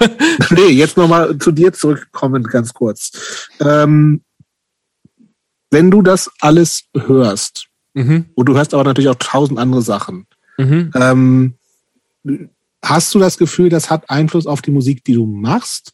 Mhm. Erste Frage und daran anschließend, hättest du nicht auch Bock, so eine Band in irgendeiner an- ganz anderen Richtung zu machen, als es Drangsal halt ist? Ähm, oder kannst du das gar nicht? Und kannst sozusagen erstmal nur das, was, was so aus dir rauskommt. Ähm, das hat durchaus Einfluss auf mich. Ich schaffe es nur einfach nicht, in dem, was ich mache, diese Aggression nach außen zu tragen. Mhm. Ich bin fürchterlich zornig manchmal, immer noch weniger als früher, aber ich, ich bin schon sauer manchmal. Und ähm, ich will dann auch schreien und ich will, will dann auch draufballern so und es geht einfach nicht. Es gibt einen Song wie Exit Strategy, der hat 192,5 BPM. Das ist schon äh, Mhm, mh. Das ist schon, da ist schon ordentlich so, äh, der ist schon auf dem Kessel, ja. Mhm. Ja, der ist zackig und das ist immer das. Also es wird mich immer mehr antören, die BPM-Zahl nach oben zu ziehen, wenn ich einen Drumbeat schreibe, weil das ist für mich einfach, da geht's bei mir dann los. Aber es, es wird natürlich, es kommen dann bei mir immer so Counterparts dazu. So, dann gibt's halt eine sch, äh, sch, sch, äh, schrammelige Bassline und Powerchords drüber, aber dann kommt halt äh, ein Wo sind wir hin dürfen? Dann kommt halt so der Pathos rein. Und irgendwie, das finde ich dann auch funny und ähm, auch mit so einem Augenzwinkern zu genießen. Ähm, ja, ich wünsche mir sehr, so solche Musik auch selber zu machen. Ähm, und ich glaube, ich muss nur die richtigen Leute finden. Also die ähm, was, kannst du denn mitbringen? Könntest du nur singen oder kannst du auch irgendwas anderes? Nee, unbedingt gar nicht. Ich will nämlich, ich, ich will nämlich jemand, ich, ich also ich glaube, wenn man mich irgendwo gebrauchen könnte, dann am Bass. Ich würde super gerne äh, Drums spielen in der Band. Äh, ich würde super gerne jetzt bei bei der Band, die ich mit Annette Benjamin äh, gerade am Laufen habe, da spiele ich nur Gitarre, mhm. nur Gitarre, aber äh, es ist auch aber keine, das, die, die, klingen keine, auch nicht, die klingen auch nicht wie Glue wahrscheinlich. Nee, ist auch keine Punkrock-Band. Da gibt's schon ein paar Songs, die gehen gut nach vorne, aber ähm, naja, voll. Ich hätte schon echt Bock auf so eine tighte Power Chord Riffs, die man schon 200 mhm. Mal woanders ja, gehört hat. gut gemacht ist. Ja, ne? voll. Aber ich, ich irgendwie, dann denke ich auch auf der anderen Seite wieder so, fuck, äh, Zeit. Mhm. Zeit, Zeit, äh, Zeit ist the killer. Mhm. Äh, äh, ja, wobei jetzt hat man ja eigentlich Zeit dazu, gell? Deswegen. Ja, aber das, das wollte ich, auch, das wollte ich gerade sagen. Dieses dritte halt Album, auch, ne? das jetzt rausgekommen ist, ist das eigentlich komplett so in der Corona-Zeit entstanden? Davor. Davor schon. Ich bin im Studio, ins Studio, ich bin im Studio gegangen. Ich bin ins Studio gegangen äh, 2019 im März und genau dann äh, Nee, Bullshit, 2020 im März und habe es die ganzen. Jahre vorher geschrieben und da auch noch ein bisschen weitergemacht und dann ging es direkt los. Also wir haben angefangen es aufzunehmen und die Welt hat plötzlich gesagt, halt, stopp. Und das war aber irgendwie okay, weil dann hatten wir auch mehr Zeit. Hm. So, so schlimm das jetzt klingt, man hatte dann halt so, man wusste so, okay, da gibt's jetzt erstmal keinen Release-Druck. Äh, ich finde es, was ich immer noch so schade finde, ich kenne ganz, ganz viele befreundete MusikerInnen, die auf fantastischen Platten sitzen. Die mhm. Nerven zum Beispiel. Und die, die sind auch schon echt eine Weile fertig. Und man ist halt so ein bisschen ratlos, weil es ist klar, dass es so ein bisschen veräppt. Ne? Es ist klar, dass wenn du im Sommer jetzt, also jetzt hat man gemerkt am Planspiel 2021, wenn du im Sommer nicht tourst, dann tourst du wahrscheinlich nicht. Mhm. Und ähm, ja, es ist, äh, es ist sautrist und ich, ich kann mich nur damit abfinden, weil es nichts gibt, was ich aktiv dagegen tun kann. Ich werde morgen geboostert. Äh, jo, ich trage eine Maske, wenn ich draußen bin. Ich äh, halt Abstand mhm. gerne. Mhm. bin eh gern, muss fairerweise sagen, ich bin auch lieber hier drin, auch schon vor Corona gewesen. Aber deswegen ist es so, ähm, die Platte ist nicht in der Pandemie entstanden, aber ich habe so ein bisschen Angst, dass die nächste Platte während der Pandemie entstehen wird. Mhm. Äh, apropos rausgehen, wie häufig wirst du so erkannt auf der Straße? Äh, jetzt, da man eigentlich häufig äh, eine Maske auf hat, ist es äh, ist es nicht mehr so so äh, oft, aber tatsächlich, als es dann so, als Zores kam und als dann mit dem Podcast es noch losging und es so neue Leute erreicht hat, da war es eine Zeit lang doll. Und das äh, finde ich nicht schlimm, weil die meisten Leute sind sehr nett, aber ich finde manchmal passiert es so in so komischen Momenten, dass man im Schwimmbad ist oder so und dann schreit einfach immer so! Und ich so, hä? Weil man sich selber ja nicht die ganze Zeit vorkommt wie eine äh, Person, die beobachtet wird, sondern man, you're minding your own business. Mhm. Delta 5, mind your own business. Äh, man mindet so sein eigenes Business und dann ist man halt am Ende so, ja, okay, fuck, ich wurde die ganze Zeit irgendwie be, be, beäugelt und das hasse ich und deswegen mhm. ähm, hadere ich auch mit diesem Dasein und denke mir dann so, man, die Residents, die haben es einfach richtig gemacht, gell? So hätte man es halt machen müssen. Ja, vielleicht. Ja. Aber ähm, änderst du ähm, vor dem Hintergrund manchmal dann schon so deine ähm, Verhaltensweisen oder die Dinge, die du äh, in der Öffentlichkeit machst? Jetzt mal Corona und Masken außen Ja, vor gelassen. Also, dass du sagst, ah nee, ich gehe lieber nicht ins Schwimmbad, weil. Nö, also sowas würde ich mir nicht nehmen lassen und äh, auch Konzerte oder so nicht. Wie gesagt, die meisten Leute sind sehr freundlich. Ähm, ich glaube, dass äh, ich bin weniger berühmt als andere Leute und mit der äh, Art von Öffentlichkeitswirksamkeit schon krass überfordert. Also wenn ich mir dann so vorstelle, so ja, ein Dirk von Lotzo oder noch so krasser, so eine Anne Will oder so, das, ah, das wäre mir nix, ey, wirklich. Also ich am liebsten, ähm, deswegen überlege ich ja auch, wie komme ich da wieder raus aus der Nummer? Was ist, wenn ich jetzt so wie der Juna-Bomber einfach sieben Jahre Pause mache? Vergessen die Leute dann vielleicht? ja. Aber was würdest du dann machen? Hm, Ausbildung zum Buchbinder? Finanz- Buchbinder ist schön. Habe ich jetzt neulich geguckt. Ich gucke so gerne SWR Handwerkskunst. Aber Buchbinder muss ich fairerweise sagen, glaube ich nicht, dass ich die Geduld für habe. Ich würde eher gern so Ja, aber du kannst, du kannst auch theoretisch einfach so hinter den Kulissen bleiben. Ja, das- Songwriter das- oder sowas. tatsächlich, ja, aber oh, also Remixe, da- hast du doch schon ja, gemacht. aber das, also davon, das Filmmusik. Living. Filmmusik, das wäre was. So Soundtrack-Arbeit, das, das fände ich ganz schön. Ich muss aber ehrlich sagen, diese Songwriting-Sessions und diese Art, jetzt Musik am Fließband zu produzieren, ist immer so, man schreibt nur noch Singles. Lass uns ein geiles Team zusammenbilden und dann schreiben wir deinen nächsten Hit. Da bin ich einfach nicht der Aber Richtige dafür. Das, das klingt ja so, als ob du es schon mal gemacht hast. Habe ich auch und das äh, hat mir keinen Das Spaß war gemacht. Es gibt- scheiße. Es gibt eine relativ äh, berüchtigte Story, die ich an anderer Stelle schon mal erzählt habe, die ich gerne erzähle. Ähm, Verlage wollen SongschreiberInnen Mhm. nicht nur wegen ihres eigenen Kataloges, sondern auch damit die für andere Leute schreiben. Mhm. So, ich bin also neu bei Sony ATV, dem Verlag, wo ich auch heute noch bin. Mhm. Ähm, Hallo Max, würdest du auch Schlager schreiben? Das war noch Ah. zu Haarescheibenzeiten. Sagt der Max, ja klar. Guti, hättest du Bock, Jürgen Drews Session morgen? Sag ich natürlich, Klar. jeppa, mach ich doch glatt. Jetzt ist das ich, ich will Problem, auch zusagen. Das genau, heißt, jetzt morgen ist, also tatsächlich ab für den es nächsten war dann Tag. so, es ging um den nächsten Tag und ich war so, alles klar, let's go. Problem, ich bin großer Wrestling-Fan und manchmal muss ich das live gucken und live heißt zu amerikanischer Zeit, heißt also, was bei denen 2015 losgeht, ist bei uns dann so zwei im schlimmsten Fall, ne? Gut, ich bin so, hey hopp, eine Stunde gucke ich, dann gehe ich ins Bett, morgen muss ich da irgendwie um acht, neun aufrocken. Als ich dann um sechs, halb sieben noch wach war, war mir relativ klar, dass das nicht passieren wird. So, ich war so, okay, ich gehe da nicht hin, aber ich kann da eigentlich nicht nicht hingehen. Was mache ich? Ich rufe also meinen Gitarristen Oliver Heinrich an, der spielt Gitarre bei bei der Drangsal Liveband und bin so, Olli, sorry, dass ich dich so früh störe, aber hättest du tendenziell Zeit, äh, zu einer Jürgen Drews Songwriting Session zu gehen? Äh, ja, hat er. Aber kann ich da einfach hingehen? Und ich bin so, ich bin, habe natürlich die geniale Idee und Moment, sage, der sollte an deiner Stelle dahin gehen. naja, Also, ich habe natürlich die geniale. Idee und sag ihm, behaupte einfach, du seist ich. Jetzt, Das das, Ding Idee, ist, voll, der Olli und ich, wir sehen uns zwar nicht ähnlich, aber ich war so, Also, naja, ja. ich kenne so Sessions, da sind eh immer nur andere SongwriterInnen und die kennen mich nicht. Die, du sagst denen dann einfach, ja, ich bin Drangsal, dann sind die so, ach, so sieht der aus? Jo. Äh, dann geht er dahin und ähm, läuft als allererstes leider der Person in die Arme, die mich damals in den Verlag reingeholt hat und mit der ich auch den Vertrag unterschrieben habe. War nicht absehbar. Die geht dann auf ihn zu, bleibt ganz nett und sagt, du, ähm, sorry, ich will jetzt gar kein Arsch sein, aber äh, sagst du mir noch mal, wer du bist? Ich habe irgendwie äh, nicht alle Leute auf dem Schirm, die hier sind. Und Olli sagt knallhart, na, ich bin nur der Drangsal, Max. Und sie ist halt so, nee, bist du nicht. Und seitdem bin ich basically persona non grata bei Songwriting Sessions, die Sony äh, an den Start bringt. Jo. Also das, das Game habe ich mir selber so ein bisschen, ähm, da habe ich mich Aber selber das ist tatsächlich so. Also das heißt irgendwie viele Leute, die bekannt sind oder vielleicht auch früher mal selber gemacht haben, sind einfach nur so Interpreten.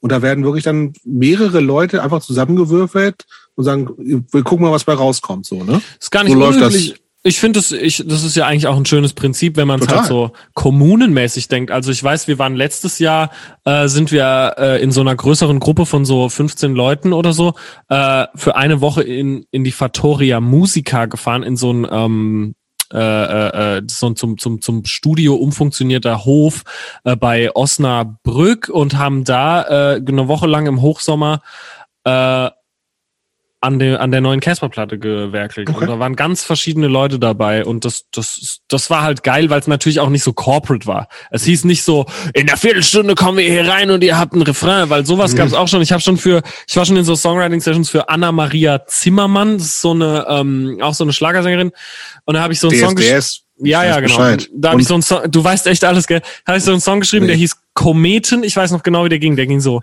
äh, wir zwei sind wie Kometen, umkreisen den Planeten. Dieser Moment, Horror halt. Und dann haben wir den so aufgenommen und dann kam sie und es war so mit ihrem Manager, und der war so, hm, wir gehen mal Mittagessen, mach mal eine Ballade draus. Und ich war so, was, Digga, nein. Und es ist so, irgendwie, keine Ahnung, es ist einfach nicht so nice. Ich meine, für, für Helene Fischer kommen tausend Songs ins Rennen. Wahnsinn, Tausend ja. Songs. Und aus diesen Die, die tausend schreibt Songs. doch alle ihre Songs selber. Hör auf. Natürlich. Helene schreibt jeden Tag vier Songs. Und zwar, und zwar komponiert die Musik und den Text. Ne? Also hör Na auf. klar. Nee, aber da werden tausend Songs eingereicht und dann die zehn, die es halt werden, die werden dann halt auch gehört, ne?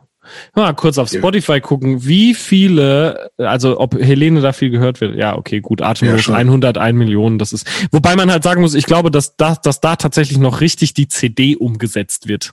Das glaube ich auch, oder? Im Schlagerbereich, ja klar, im Metal und im, im ähm, Schlager, da werden noch richtig physische Tonträger verkauft. Übrigens, dieses Zusammenarbeiten bei, äh, bei kreativen Prozessen wird ja auch bei diesen ganzen Serien, also ähm, diesen Streaming- und Fernsehserien total praktiziert, diese sogenannten Okay? Writers, Writers Rooms, wo Ja, also Drehbuchautoren Voll, ja, ja, voll. dann im, im Team äh, die Sachen so zusammen entwickeln und schreiben und so weiter. Stimmt, ja.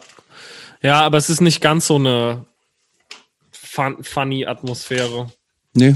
Leider nö. Also so habe ich das nie. Es gibt auch, ich war auch schon in coolen, netten Songwriting-Sessions, aber irgendwie ist es nicht meins, weil ganz ehrlich, ich, ich komme dann so an und da sitzt da dann so irgend so ein 19-jähriger Yannick oder so und Yannick ka- kann halt geil singen und sieht geil aus, aber Yannick hat halt keinen Bock, Songs zu schreiben und, äh, und Texte zu schreiben. And it's fine, because that's why I'm there. Aber ich bin dann so, Ist das nicht auch gut bezahlt, so zum Beispiel?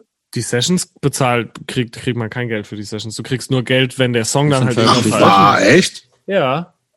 Das wusste ich auch nicht. Aber, oder vielleicht sind manche Leute so äh, schon äh, mit Erfolg gesegnet, dass sie dann sagen können, so ja, wenn du mit mir schreiben willst, kostet aber so und so viel pro Stunde. Kann ich mir auch vorstellen, aber weiß ich jetzt nicht, äh, ich gehöre nicht dazu auf jeden Fall. Und äh, man muss, ähm, ja, und ich manchmal, aber ist das also, dann nicht, aber ist das, ich kann mir eigentlich vorstellen, dass das schon so, dass man da schon auch eine Connections zu den anderen hat, egal aus welchem Genre die kommen, weil man halt Bock hat auf Musik machen.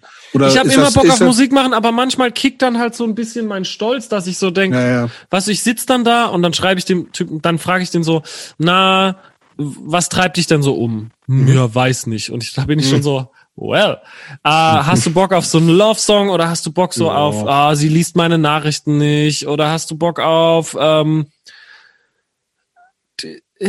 und dann, dann so, hm, ja, und dann sitzt man so da und schreibt so einen Text und versucht auch so eine Topline direkt zu kreieren und dann ist der so, ja, weiß ich jetzt nicht. Und dann bin ich irgendwann so, weißt du was, dann schreib doch deinen eigenen Song. Mal versuch's doch mal. Und das, da kickt dann halt wieder direkt so mein, mein, meine kleine Arroganz rein und so. Und deswegen glaube ich, bin ich, das, da muss die Konstellation schon stimmen, weißt du? Natürlich ja, mache ja, ich klar. mit dem Casper immer gerne Musik, weil wir halt Freunde sind. Und dann kommt er rein und sagt, ey Max, ich glaube, wenn du deine Bridge so und so magst, ist es cooler. Und dann Mhm. sag ich, höre ich mir sein Stuff an und bin so, hm, vielleicht hier und hier das. Und er so, hm, da, das geht, aber manchmal, wenn es so zu so Corporate Sachen sind, dann bin ich so, ey, ähm, ich weiß, damit schieße ich mich vielleicht noch mehr ins Off, aber ich bin so, ey, ich weiß nicht, what do I have to offer? Ich werde halt meistens auch als Texter eingeladen. Okay. Und dann denke ich mir so, habt ihr euch, also das ist dann, die sind dann so geblendet davon, dass ich halt äh, drei schlaue Wörter auswendig gelernt habe, aber der Rest ist natürlich immer so, und dann hast du die Pistole im Mund und äh, küss mich mit viel Spucke oder so. Und dann weiß ich immer nicht, was ich für so für den nächsten Louis Capaldi mit der Akustikgitarre, was ich, was ich für den schreiben soll, was harmloser wäre.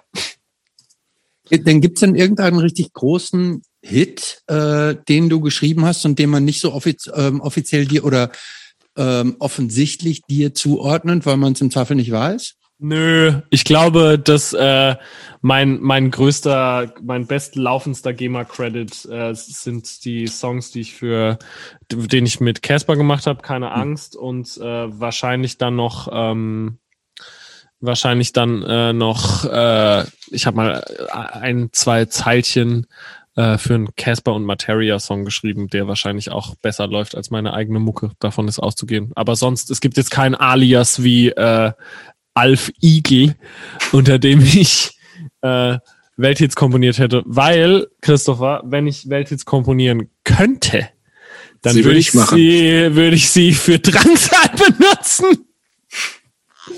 Ja.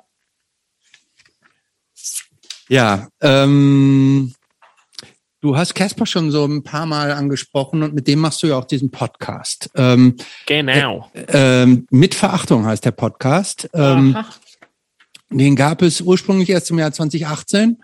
Ähm, da hattet ihr den so in einem Zwei-Wochen-Takt raus. Dann war, Ja, war eine ganze Weile, dann war eine ganze Weile Pause.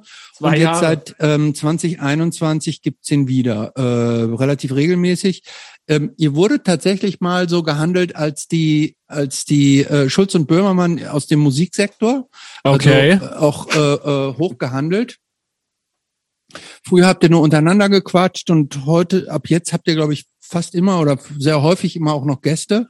genau. Äh, ähm, erzähl uns mal ein bisschen was dazu. Wie kam das irgendwie? Was, was, warum, warum macht das? Was bringt ihr das? Also äh, vor allem Spaß. Also als wir angefangen haben, es war Bens Idee, Casper Benjamin, äh, Caspers Idee, äh, der meinte so, wir machen einen Podcast. Und ich war so, äh, weil eigentlich war die Idee, du, wir hängen eigentlich gern rum, aber wir sehen uns zu wenig und wir sehen uns nicht regelmäßig genug. Also müssen wir uns irgendeinen Grund schaffen, warum das unbedingt passieren muss. Dann haben wir es probiert. Es gab so eine Pilotfolge, die nie ausgestrahlt wurde, die wir einfach mal so äh, ja, probiert haben und äh, dann ging das los. Wir haben das einfach so aus Jux gemacht.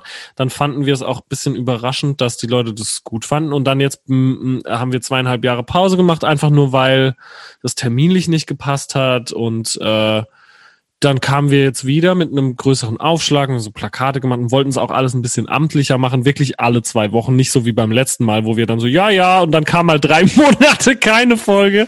Äh, und jetzt etwas weniger chaotisch, äh, muss aber dazu sagen, 5.12., also diesen Sonntag kommt die letzte Folge von der Staffel. Dann ist erstmal wieder Tuck. Aber Absence makes the heart grow fonder. Was bringt mir das?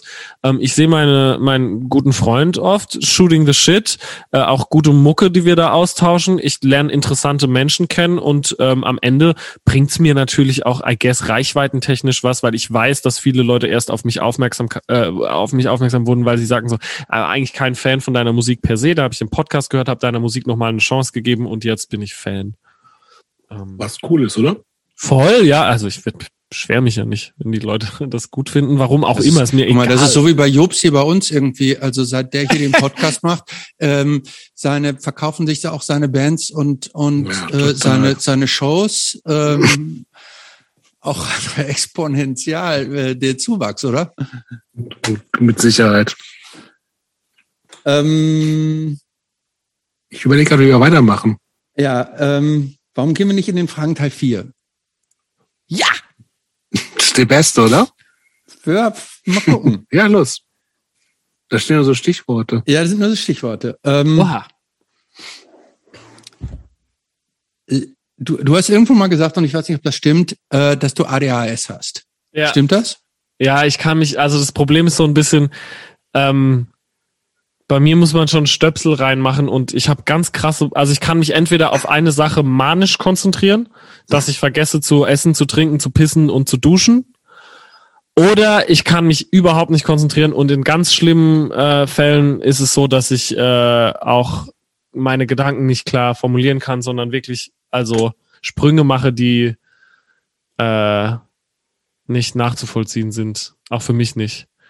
Äh, Aber braucht man nicht für dieses ganze Komponieren, Texte schreiben, braucht man da nicht wahnsinnig viel Ruhe und Geduld und Konzentration?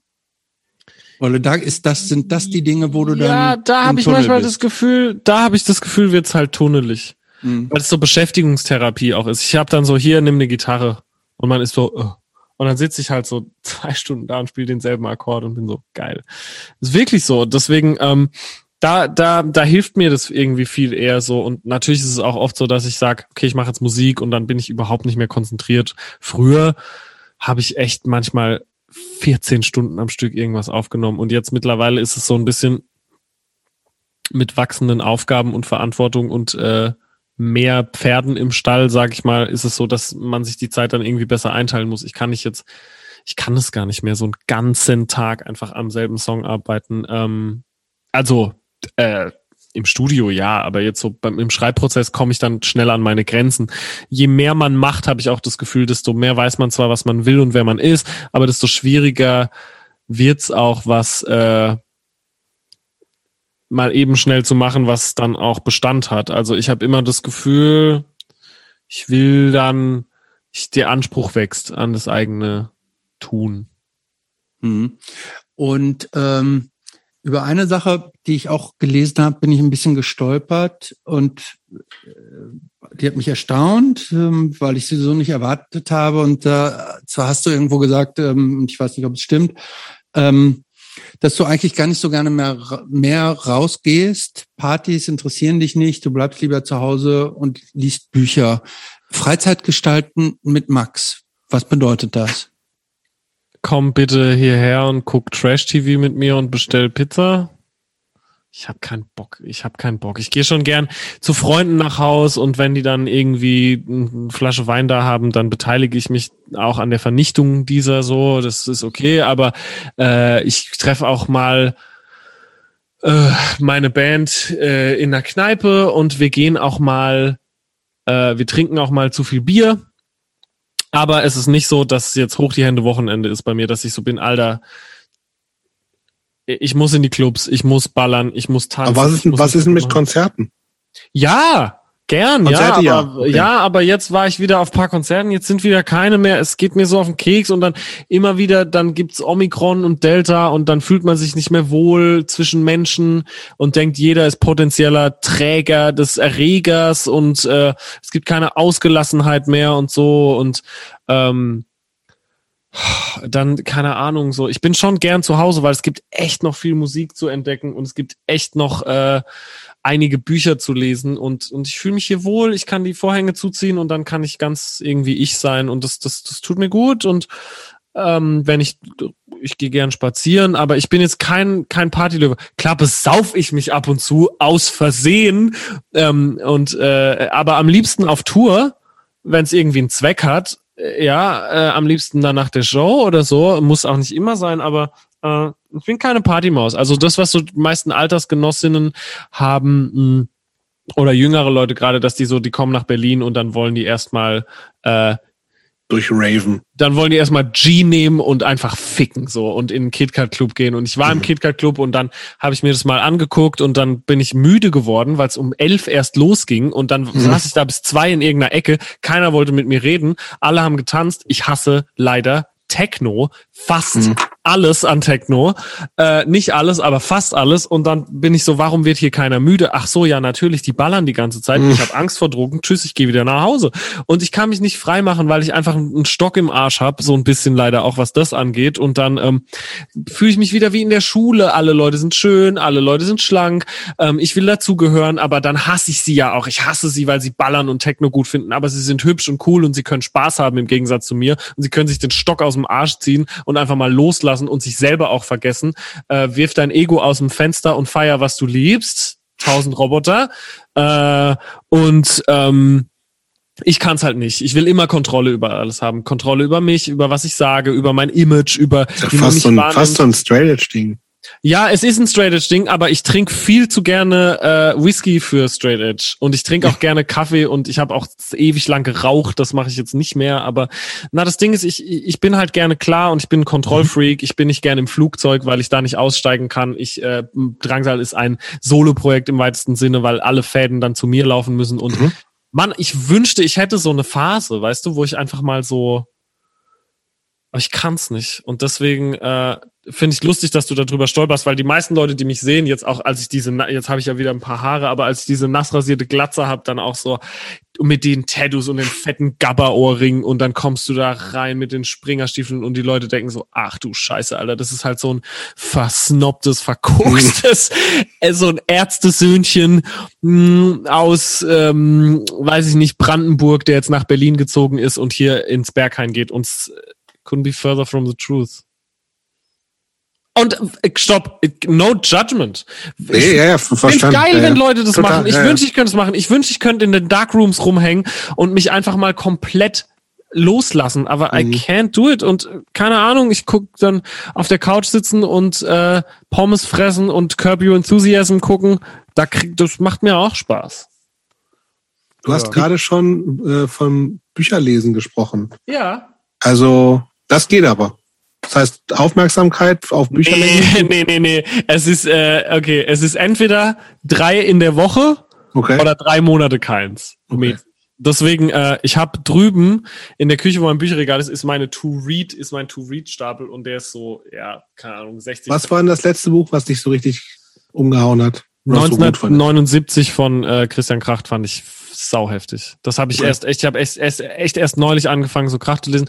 Und ich versuche immer so hin und her zwischen ähm, so Prosa oder Lyrik und äh, Belletristik und dann wieder sowas mit Musikbezug zu lesen. Mhm. Also dann so für jeden Kracht äh, muss ein White Line mhm. Fever her. Mhm. Genau. Und jetzt habe ich dazu liegen, der T.S. Ullmann hat mir äh, geschenkt äh, Homo Punk History Mhm. Da habe ich übel Bock, das zu lesen natürlich. Und Mit dem Philipp, der es geschrieben hat, haben wir ja auch schon gesprochen. Kannst du dir noch anhören. Geil. Mhm. Und äh, dann habe ich, äh, hat mir eine Freundin geschenkt, wie ich den Black Metal nach Leipzig holte. Ah, über ja. das Mayhem-Konzert. Mhm, genau, ja. Das liegt da. Dann liegt aber auch Sickback Song von Nick Cave da noch auf der To-Read-Liste, aber auch so äh, Wolf Wondracek Sachen und ähm, auch Steve O's Autobiografie und äh, ein Buch über Programmieren und äh, ja, und dann meistens bin ich äh, zu aufgedreht oder zu müde zum Lesen. Mhm. Zu faul auch, fairerweise. Aber interessiert dich Literatur so äh, genauso wie Musik? Also dass nein, du die, nein, nein. Nein. Also das ist jetzt nicht, dass du, dass du jetzt irgendwann anfängst und sagst, oh, jetzt erschließe ich mal mir mal das ganze Hemingway Opus oder jetzt will ich mal den und den oder die Epoche oder den und den Autor mir mal so richtig drauf schaffen, wie du das offensichtlich bei Musik machst? Wenn du mir den Autor oder die Autorin zeigst, die das Buch gewordene Hybrid Moments geschrieben hat, dann fucking ja. Aber sonst erstmal nicht. Ich liebe lesen und ich liebe schreiben und ich liebe, was Wörter, wenn man sie in eine bestimmte Reihenfolge setzt, auslösen können. Mhm. Aber es ist irgendwie nicht dasselbe. Musik war da, Musik war als erstes da und das ist wirklich, ich bin so ein, äh, ich bin ein kleiner Welpe im Schoß der Musik. Äh, und alles andere ist, ist beiläufig. Ich liebe auch Filme, ich gucke total gern Filme, aber ich, ich hatte nie, nie den Drang, einen Film zu machen. Weißt du, ich, es war immer so, ich, ich, ich, ohne Scheiß, ich, ich gucke dauernd irgendwelche Filme mittlerweile und liebe viele davon und äh, trotzdem wird mich nie was so, ich habe jeden Tag mindestens einen Moment, wo mich Musik so anturnt. So, ich habe manch jetzt, ich habe so eine äh, Playlist, die ich immer höre, wenn ich schreibe. Und äh, weil ich ja gerade irgendwie noch dieses Buch halt so am, am, am komplett mhm. fertig machen bin. Und dann kommt so, ich habe heute auch meine Spotify Top Songs des Jahres gekriegt. Ja, ja, stimmt. Ähm, und dann, da ist der Song nämlich auch drauf, nämlich Sunfucker von Swans. Mhm. Und ich habe jeden Tag mindestens einen Moment, wo es mich einmal komplett wie so ein Pfeil ins Herz trifft. Und da war ich heute auch so auf wirklich perverser Lautstärke diesen Sunfucker gehört. Und wie dann Michael Jersey I worship Sunfucker. Und wenn ein Buch mich mal dazu bringen würde, das wäre echt klasse, aber bisher ist es einfach noch nicht passiert. Mhm. Äh, wie hörst du, also du scheinst Musik ja tatsächlich wie ein normaler Konsument zu hören. Oder hörst du, wie viele andere Musiker, die das hier machen, das so hörst du so analytisch, dass du sagst, ah, was macht da gerade das Schlagzeug? Äh, nee. Was, was, was spielt der da eigentlich gerade in der Gitarre? Später, äh, vielleicht. Später. Das heißt, du hörst die erstmal so normal wie, wie ja. ja. Erstmal muss es äh, eine Initialzündung geben.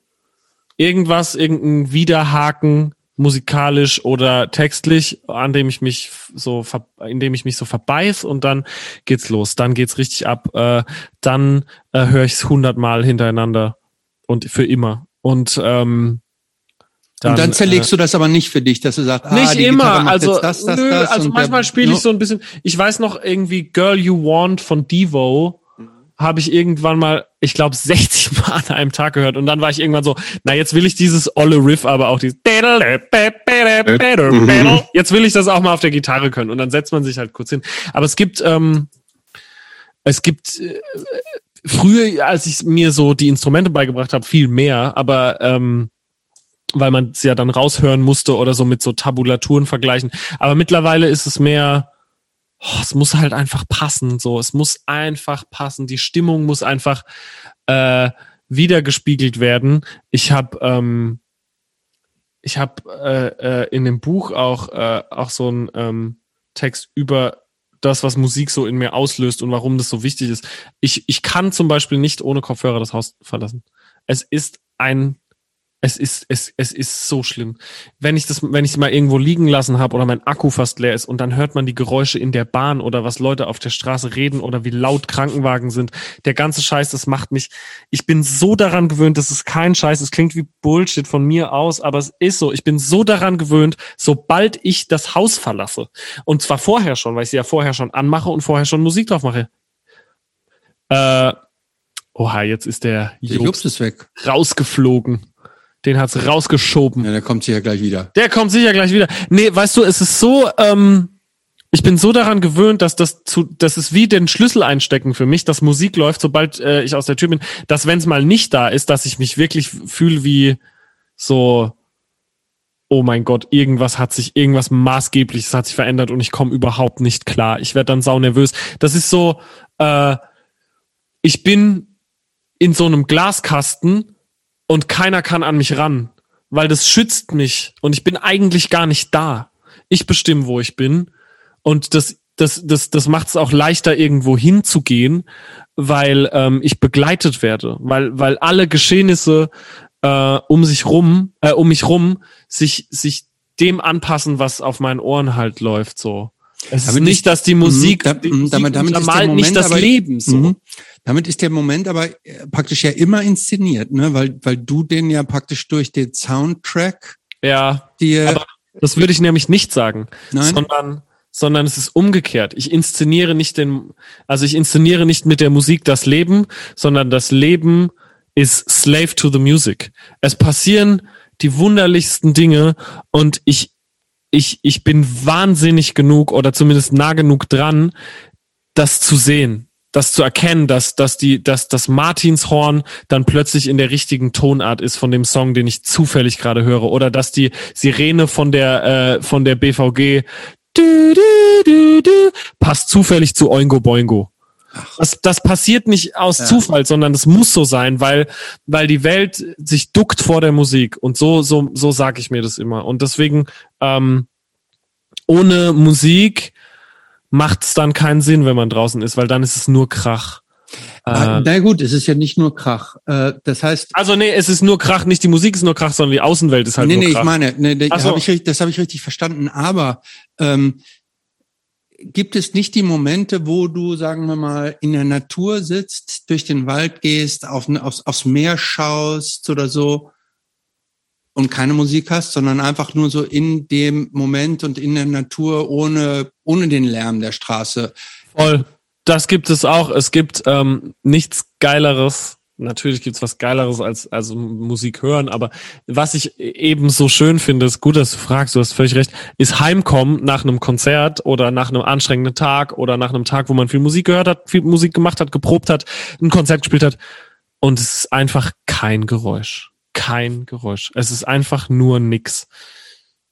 Und mhm. das gibt, boah, das finde ich so schön. Und ich lieb auch äh, Regen ich bin mittlerweile auf so einem Turn, wo ich, äh, ich höre immer so, jetzt seit den, seit ein paar Tagen höre ich immer ähm, 12-Hour Rain Sound on Window in Forest mhm. zum Einschlafen. Ah, okay. Ähm, eine ganz andere Frage und zwar mhm. in deinen Texten kommen immer mal wieder so ähm, so Themen von, ich nenne es jetzt mal von so einer sexuellen Unentschiedenheit oder auch von Ja. speziellen sexuellen Neigungen und so. Ähm, ich finde, was sehr besonders an dir ist, dass du auch als Person so eine gewisse, ähm, was hast du eben gesagt, so eine jugendliche Androgynität oder was war das, was du vorhin gesagt Ja, hast? so habe ich also hatte ich mal mittlerweile äh, Du, mittlerweile Bartwuchs.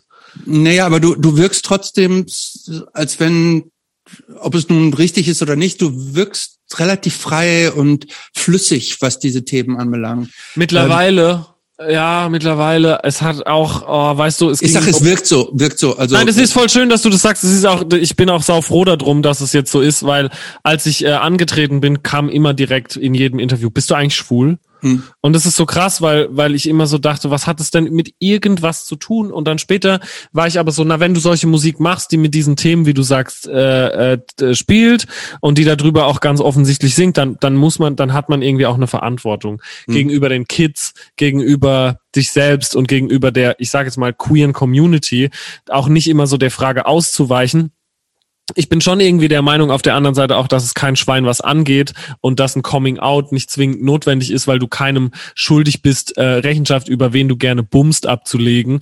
Äh, und äh, das habe ich immer so vertreten auch. Und wenn das aber ein kathartisches Moment für jemanden ist und wenn es ein Abstreifen einer Lüge darstellt und man sagt, ich bin jetzt endlich ich, ich, ich hier ist mein Coming Out, dann ist es großartig. Für mich war es aber immer so, es geht dich doch einen Haufen Scheißdreck an. Aber wenn du dann drüber singst und dich jemand fragt, dann darf man auch nicht ausweichen. Und ich, das ist wie mit dem, wie mit dem sich verkleiden auf der Bühne. Ich musste mich erst, ähm, ich, ich be bewundere Leute, die so rausgehen und sofort halt so out and proud sind, aber ich musste halt auch erst mich so ein bisschen das trauen, ehrlich gesagt. Ich, also ich, ähm, ich wusste das gar nicht so, aber was ich ja bei dir faszinierend fand, ist, dass es, dass du wirkst so, so nach dem Motto, man muss es nicht wissen. Es kann das eine sein, es kann das andere sein und es ist egal. So dieses, Ja, ich- genau das, was du sagst, ähm, die Leute wollen das immer genau wissen. Ich finde, du strahlst so dieses aus, dieses, man muss es nicht wissen, denn es ist Hoffentlich, egal, ja. was es ist, so, ne? Also, Am Ende, ja, kann ja, dieses voll. sein, kann jenes Ja. sein, aber what the fuck, so, so, so kommt es bei dir so ein bisschen rüber. Ich hoffe, ja, das ist voll schön, dass du das sagst. Und ich, finde, das, das hat ja auch eine Vorbildfunktion. So. Genau, Ähm, I defy category. Das ich mag nicht. Ich habe früher mal gesagt bisexuell. Ich würde heute einfach sagen, äh, äh, ich glaube, es gibt einen Begriff dafür. Ist der pansexuell? I don't know. Ich mag diese Kategorie nicht. Es ist einfach äh, sexy. äh, ja. Willst du äh, Jobst kurz fragen, was frag los ist? mal, also nochmal, der weiß, äh, weiß normalerweise, was los ist. Kommt gleich wieder, sagt er. Ah, sehr gut. Ah, kommt gleich. Ähm, andere Sache. Jetzt Yes. ein ganz andere, anderes Thema nochmal. Ähm, Liebe Themensprünge. ähm, ich habe hier vier Stichwörter. Ja, Dankbarkeit, Jähzorn, Impulshaftigkeit und Höflichkeit. ja. Passen irgendwie, die passen alle auf dich, oder? Ich würde die in eine andere Reihenfolge setzen Welche denn? wollen. Ähm, Jähzorn, Impulshaftigkeit, äh, Dankbarkeit, Höflichkeit. Ich war vom Jähzorn getrieben und wurde deshalb, habe mich deshalb meinen Impulsen ergeben, bis ich äh, dann irgendwie demütig wurde und dadurch auch ähm, ja dankbarer oder zumindest gemerkt habe, so was ich habe und was mir wichtig ist im Leben. Und jetzt äh, versuche ich mit gutem Beispiel vorangehend ähm, zu sagen, dass es auch einfach cool ist, nett zu sein, weil äh, ich sag, habe ich, sag ich in 5000 Interviews schon gesagt, aber Hand in Hand funktioniert für mich mittlerweile geiler als Faust auf Faust. Da ist er wieder! Geil. Dauert immer eine Weile, bis die Verbindung da ist. Ähm, Ja, ich bin wieder da. was sind denn große Willkommen unerfüllte zurück. Ja, ich sehe jetzt alles ausgefallen. Es ist einfach alles weg. Und ich bin jetzt über mein Handy drin. Deswegen, war ich, ich lasse mal Video aus, weil ich weiß nicht, was hier noch sonst passiert. Leute, ich sag's wie es ist. Internetwüste Deutschland. es Es ist Neukölln hier immerhin. Also insofern. ja In Ich glaube, es in ist- welchem aber es ist- Stadtteil es ist äh, wohnst stürmisch du irgendwie. eigentlich? in Stadtteil XY. Uh. Das ist äh, das das ist zum das ist sowas, wo ich so immer so bin so nee, das machen wir mal nicht mehr. Früher noch so Tipp Home Story gemacht, als ich in Schöneberg gewohnt habe und jetzt Uh. mittlerweile Hallo, können wir das Interview bei dir zu Hause machen? Nein. äh, ja. Ähm, gibt es so große unerfüllte Wünsche oder Sehnsüchte oder irgendwas, wo du sagst, irgendwie, boah, das würde ich gerne nochmal machen, erleben, erreichen? Mhm. Ja, es gibt, ich will unbedingt mal, also überhaupt mal, ja, ich, das Gefühl loswerden, immer unter, unter meiner, äh, unter meinem Potenzial zu agieren. Unterhalb meines Potenzials zu agieren. Den großen Wurf irgendwie. Da, da denke ich schon immer dran, weißt du? Hm. Mein Lateral. Was, was wäre das denn? Also musikalisch, so ein richtiger ja, Hit? Ja, ja, voll. Das? Also nee, kein Hit. Es geht gar nicht um einen Hit, sondern es geht um sowas, was für dich richtig gut ist. Ja, ja, was so eine so ein Monolith einfach in die Musikwelt stellen. Ich weiß nicht, ob das noch so richtig geht, aber das weiß ich auch nicht mehr unsicher. Ja, bist du unsicher? Ja, weil es irgendwie alles so, es ist halt einfach, es gab halt alles schon das Große und es bezieht sich auch immer alles auf Sachen, die halt schon voll. Aber wann? Aber wann es ist auch schwer einzuschätzen natürlich, ne? Es kann aber wann hat es denn aufgehört? Frage ja, Nee, vielleicht ist es auch Quatsch, ne? Vielleicht ist es nur, weil man es jetzt erlebt. Vielleicht ist es auch Old Guy Talk, aber auf, total, eine, ja, ja. auf einer anderen Seite, sein. auf der anderen Seite bin ich irgendwie nee, ich glaub, dabei. Das, so ich glaube, das geht noch. Äh, guckt euch an, irgendwie, was die Billie Eilish geschafft ah, hat. Ah, du hast recht. Ja, voll. So, ja stimmt. Weil die, ja, ja. die kam aus dem, die kam praktisch aus dem Nichts. Die hat da in ja. ihrem Kinderzimmer mit ihrem Bruder äh, da so rumgebastelt am Computer und hat einen schon ziemlich eigenen Sound und alles Total. hingekriegt und hat sich damit einen Weltruhm von jetzt bleibt gleich, auch, ne? Äh, ja. ähm, äh, geschaffen. Wobei man dazu auch sagen muss, dass, dass das mit der zweiten Platte dann nicht wieder so wohlwollend aufgefasst war, obwohl darüber hatte ich neulich schon ein Gespräch äh, mit jemandem so privat, dass halt Billie Eilish, äh, dass, dass man da halt irgendwie, weißt du, die, die erste Platte riesengeil und dann kam die zweite und man war so ein bisschen so, ja, okay, sie ist jetzt vielleicht für sich näher an sich dran und macht jetzt auch mehr, was sie will und fühlt sich als Künstlerin souveräner, aber es wurde nicht mehr so abgekultet. Nee kultet wie die erste. Und ich meine, es ist auch schwierig mit einer zweiten Platte. Total, so, ja. Aber trotzdem, es gibt ja auch genug Beispiele von Bands, die mit der zweiten Platte halt einfach so einen richtigen Hechtsprung gemacht haben. So, ich weiß, es ist. Aber dann war die erste Thema. nicht so riesig, oder? Tipp ich mal. Ach so, ja, doch, stimmt, ja. Hast du recht. Also. Mein Beispiel war schlecht. Äh, Metallica bis zu so einem Punkt? Ja. Ja, klar.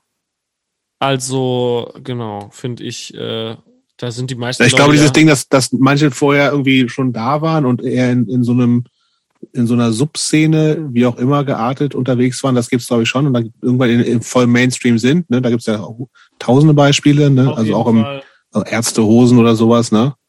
Ja. Aber ähm, was, wenn du dann gleich mit so einem Riesending irgendwie anfängst, dann ist glaube ich wirklich schwierig, so ne? Also voll. Ja, ja aber das vielleicht stimmt es, aber das ist sowas, ähm, natürlich gibt's auch noch so Headliner-Slot auf einem Festival, weißt du, oder mal die Columbia-Halle ausverkaufen oder ähm, aber weißt du, das sind alles so Sachen, na klar, äh, ich bin jetzt nicht Gut, so. Aber vom Huxleys bis zur Columbia-Halle, das, der Schritt ist jetzt nicht mehr so groß, ne? Erstmal nochmal Huxleys schaffen, gell? Dann sind wir weiter. Hm. Aber, aber weißt du, weil das, weil so viele Sachen schon passiert sind, die ich mir nicht im Traum erlaubt hätte, äh, mir vorzustellen, bin ich so, if it happens, it's fine, if it doesn't, it's also fine, weil ich hätte nie gedacht, dass das so lange gut geht. Ich hätte nie gedacht, dass ich so viele tolle Leute kennenlernen darf. Ich hätte nie gedacht, dass es Leute gibt, die, die mir jetzt bei ihrem, mein Schei ich kann mein Instagram heute nicht öffnen wegen dieser ganzen Spotify-Jahresrückblicke. Leute, mhm. Du, du hast dieses Jahr 4000 Minuten Drangsal gehört. Get some help! Mega gut, aber, ne? Nein, aber das ist so krass für mich. Und all diese Sachen sind so, Mann, was soll ich mir denn noch wünschen? So muss ich mich halt auf meinen Arsch setzen und nachdenken, was ich vor allem alles schon hab. So. Und ich bin sauglücklich, weil so viele Sachen schon passiert sind, wo ich gedacht hätte, so, ey, das niemals wird das, das Ausmaß annehmen. Und es ist nicht das Größte und es ist nicht das Kleinste. Und ich bin sau happy, weil äh, zumindest bisher die Miete gedeckt ist und ich äh, satt bin. Und mehr wollte ich nie ich bin komme komm aus so einer klassischen Arbeiterfamilie. Wir hatten einfach nie Kohle und das Wichtigste war nicht das dicke Auto zu besitzen, mhm. sondern halt einfach äh, zu wissen, dass man morgen satt wird so. Und das finde ich äh, saugeil. Dass, also dass, jetzt, das so lange geklappt hat. wo wir jetzt schon länger sprechen, ich habe auch nicht das Gefühl, du bist nicht so ein Typ, der, also du hast auch vorher schon gesagt, du lebst irgendwie so ein bisschen, du bist ein Man of Slender Needs, also ja. das heißt so irgendwie so dicke Autos und sowas. Also Hab keinen Führerschein. Sowas. Aber irgendwas so, dass ich will, also hast du überhaupt teure Dinge? Ja, ich meine Gitarre. Okay. darf man gar nicht. Da ist auch im Rahmen noch, oder? Boah, die war, die habe ich mir bauen lassen. Die war schon. Also die ist jetzt nicht, kostet nicht so viel wie ein Auto, aber ähm, ich Ja, über, aber das ist ja noch immer noch ein Gebrauchsgegenstand irgendwie, wo man sagt, das Ja, ist auch nicht genau. nur so ein Äh, Vanity-Ding oder so. Nee, ich hab, ähm, oh, pass auf, ich sag dir was, was ich mir gekauft habe, was ein Vanity-Ding ist. Ich habe mir eine Pussifer Lederjacke geholt, so eine auf 150 Stück limitierte Lederjacke von Maynard Keenan. Äh, die hat 650 Euro oder so Ach gekostet. ja, okay, aber. Aber das hm. ist sau der, weißt du, das Geld, das ist halt so, das ist so eine Monatsmiete, das Geld Also, könnte wenn, man du, auch wenn, du- wenn du besser jetzt gesagt hättest 6000 Euro, dann hätte ich gesagt, gut, äh, das ist aber, aber das ist ja immer noch eine, ähm, Nee, keine Ahnung. Ähm, ich hätte gern, ähm, aber schöne Sachen für mich sind zum Beispiel, ich habe es vorhin, ich glaube, es war noch off-air gesagt, ich habe ganz viele von diesen Misfits Reaction-Figuren. Die kosten 10 Euro oder sowas, ne? Oder 12. Bisschen mehr, aber Ja, Äh, äh, nicht exorbitant viel. Aber daran habe ich so viel mehr Freude oder an so einem ähm, Print oder einem coolen Poster, was ich mir dann rahmen lasse. T-Shirts. Oh mein Gott, ich habe so viele T-Shirts. ich weiß nicht, wohin mit den ganzen Shirts. Die stapeln sich überall hier. Ich habe unter dem Bett so ein 16 Liter Vakuumbeutel voll mit T-Shirts. Kleiderschrank platzt. Hier liegen überall gefaltet und gestapelt auf diesem Ding, was ihr hier im Hintergrund seht, liegen. Guck mal da, man sieht Ja, aber kann ich vorher nachsehen, auch, ich bin so ein zahler T-Shirt-Idiot. hier. Ich kann nicht, ich sehe ein Shirt, ich brauche ein Shirt, ich, ich gehe auf ein Konzert, Shirt ist hässlich, aber wird gekauft, Mann. Ja. Dann gibt's natürlich die, die man nicht mehr anzieht, weil man will natürlich nicht, dass die kaputt gehen. Äh, man will ja auch nicht mehr waschen müssen, weil dann gehen die erst recht am Arsch. Und äh, ist mir auch egal, ob die original sind oder nicht. Wenn ich in irgendeinem komischen Big Cartel Shop ein Anti-Cymex-Shirt bestelle und da ist so ein geiler, durchtrainierter Troll mit einer Axt drauf, dann kaufe ich das. Und ich habe jetzt auch den, genau, ich saß letztens in der Kneipe mit meinem Drummer Christoph und ähm, dann war ich so am Handy und habe so gesehen, oh, Christoph, check's mal aus, es gibt Gag-Shirts, so geile Gag-Shirts mit so einem eher gebrushten Slayer-mäßigen oder so Cannibal Corpse-mäßigen Frontprint. Sollen wir uns die bestellen? Ja, lass mal zwei bestellen. Und da haben wir uns natürlich gefreut wie Bolle so. Aber sowas, also deswegen, äh, ich habe schon noch Träume, die auch so monetäre. Natürlich hätte ich gern eine, eine, eine, eine größere Wohnung vielleicht irgendwann mal oder ähm, wobei die hier zu putzen nervt mich schon. Aber so äh, oder so ein Häuschen mit so einem kleinen Wasser, äh, mit so einer Wasserlache irgendwo weiter draußen, wo es neblig und ähm, ruhig ist. Das wäre geil mit einem Ofen und so ähm, ja sowas, einer großen Badewanne. Das fände ich geil, das wäre geil, so ein, so ein Fluchtpunkt irgendwie zu haben. Aber jetzt kein, wenn ich mir jetzt so Ziele, es gibt ja so Leute, die sind dann total so, die wollen eine Million mal verdienen. Und ich Ja. So albern, weil wenn du das dann gemacht hast, wirst du merken, dass es halt so egal ist. Ich Mhm. weiß jetzt auch nicht, was der Punkt vom Leben ist oder der Sinn des Lebens und es wird auch so bedeutungsschwanger jetzt, aber äh, ich ähm, Sachen machen, die es vorher nicht gab, sich überlegen, ein Lied und dann gibt's das und andere Leute können das hören oder ein Text und dann ist es nur eine Idee und jetzt könnt ihr den lesen und vielleicht gefällt er euch und dann seid ihr so, und das gab's halt vorher nicht, so Sachen in die Welt setzen. Ich bin nicht so, ähm, ja, und Musik hören, das ist einfach, das, das wird nie weggehen, einfach weil es, äh, das einfach geil ist und weil es nie aufhören wird, neu und interessant zu sein. Also auch alte Sachen, die man halt noch nicht kannte. So kann halt sein, dass es mich morgen komplett in Van Halen reinzieht. Weißt du so, aber das, also who the fuck knows? Äh, so, ich kann jetzt natürlich auch nicht ins Bett gehen, bevor ich mir diese Bands, die ihr geschickt habt, nicht anhört. Und Chances are, dann gucke ich auf die Uhr und es ist drei und ich denk so, oh nee, Alter, nicht schon wieder. Und das ist es, was ich mir vom Leben erhoffe, dass ich das so lange machen darf, wie ich Bock hab. Und wenn ich sage, nein, jetzt ist Schluss, dass ich dann irgendwas anderes mache. Äh, das ist Luxus, finde ich. Machen können, was man, was einem Spaß macht, solange man will. Und nicht, nicht so, oh nein, ich muss eine Platte machen. In die Bredouille will ich nie kommen. Ähm, das, das, das kleine Punkerherz, das da mit 8, 9, 10, 11, 12, Ja. 13 so bei dir äh, sich da so reingepflanzt hat. Ähm,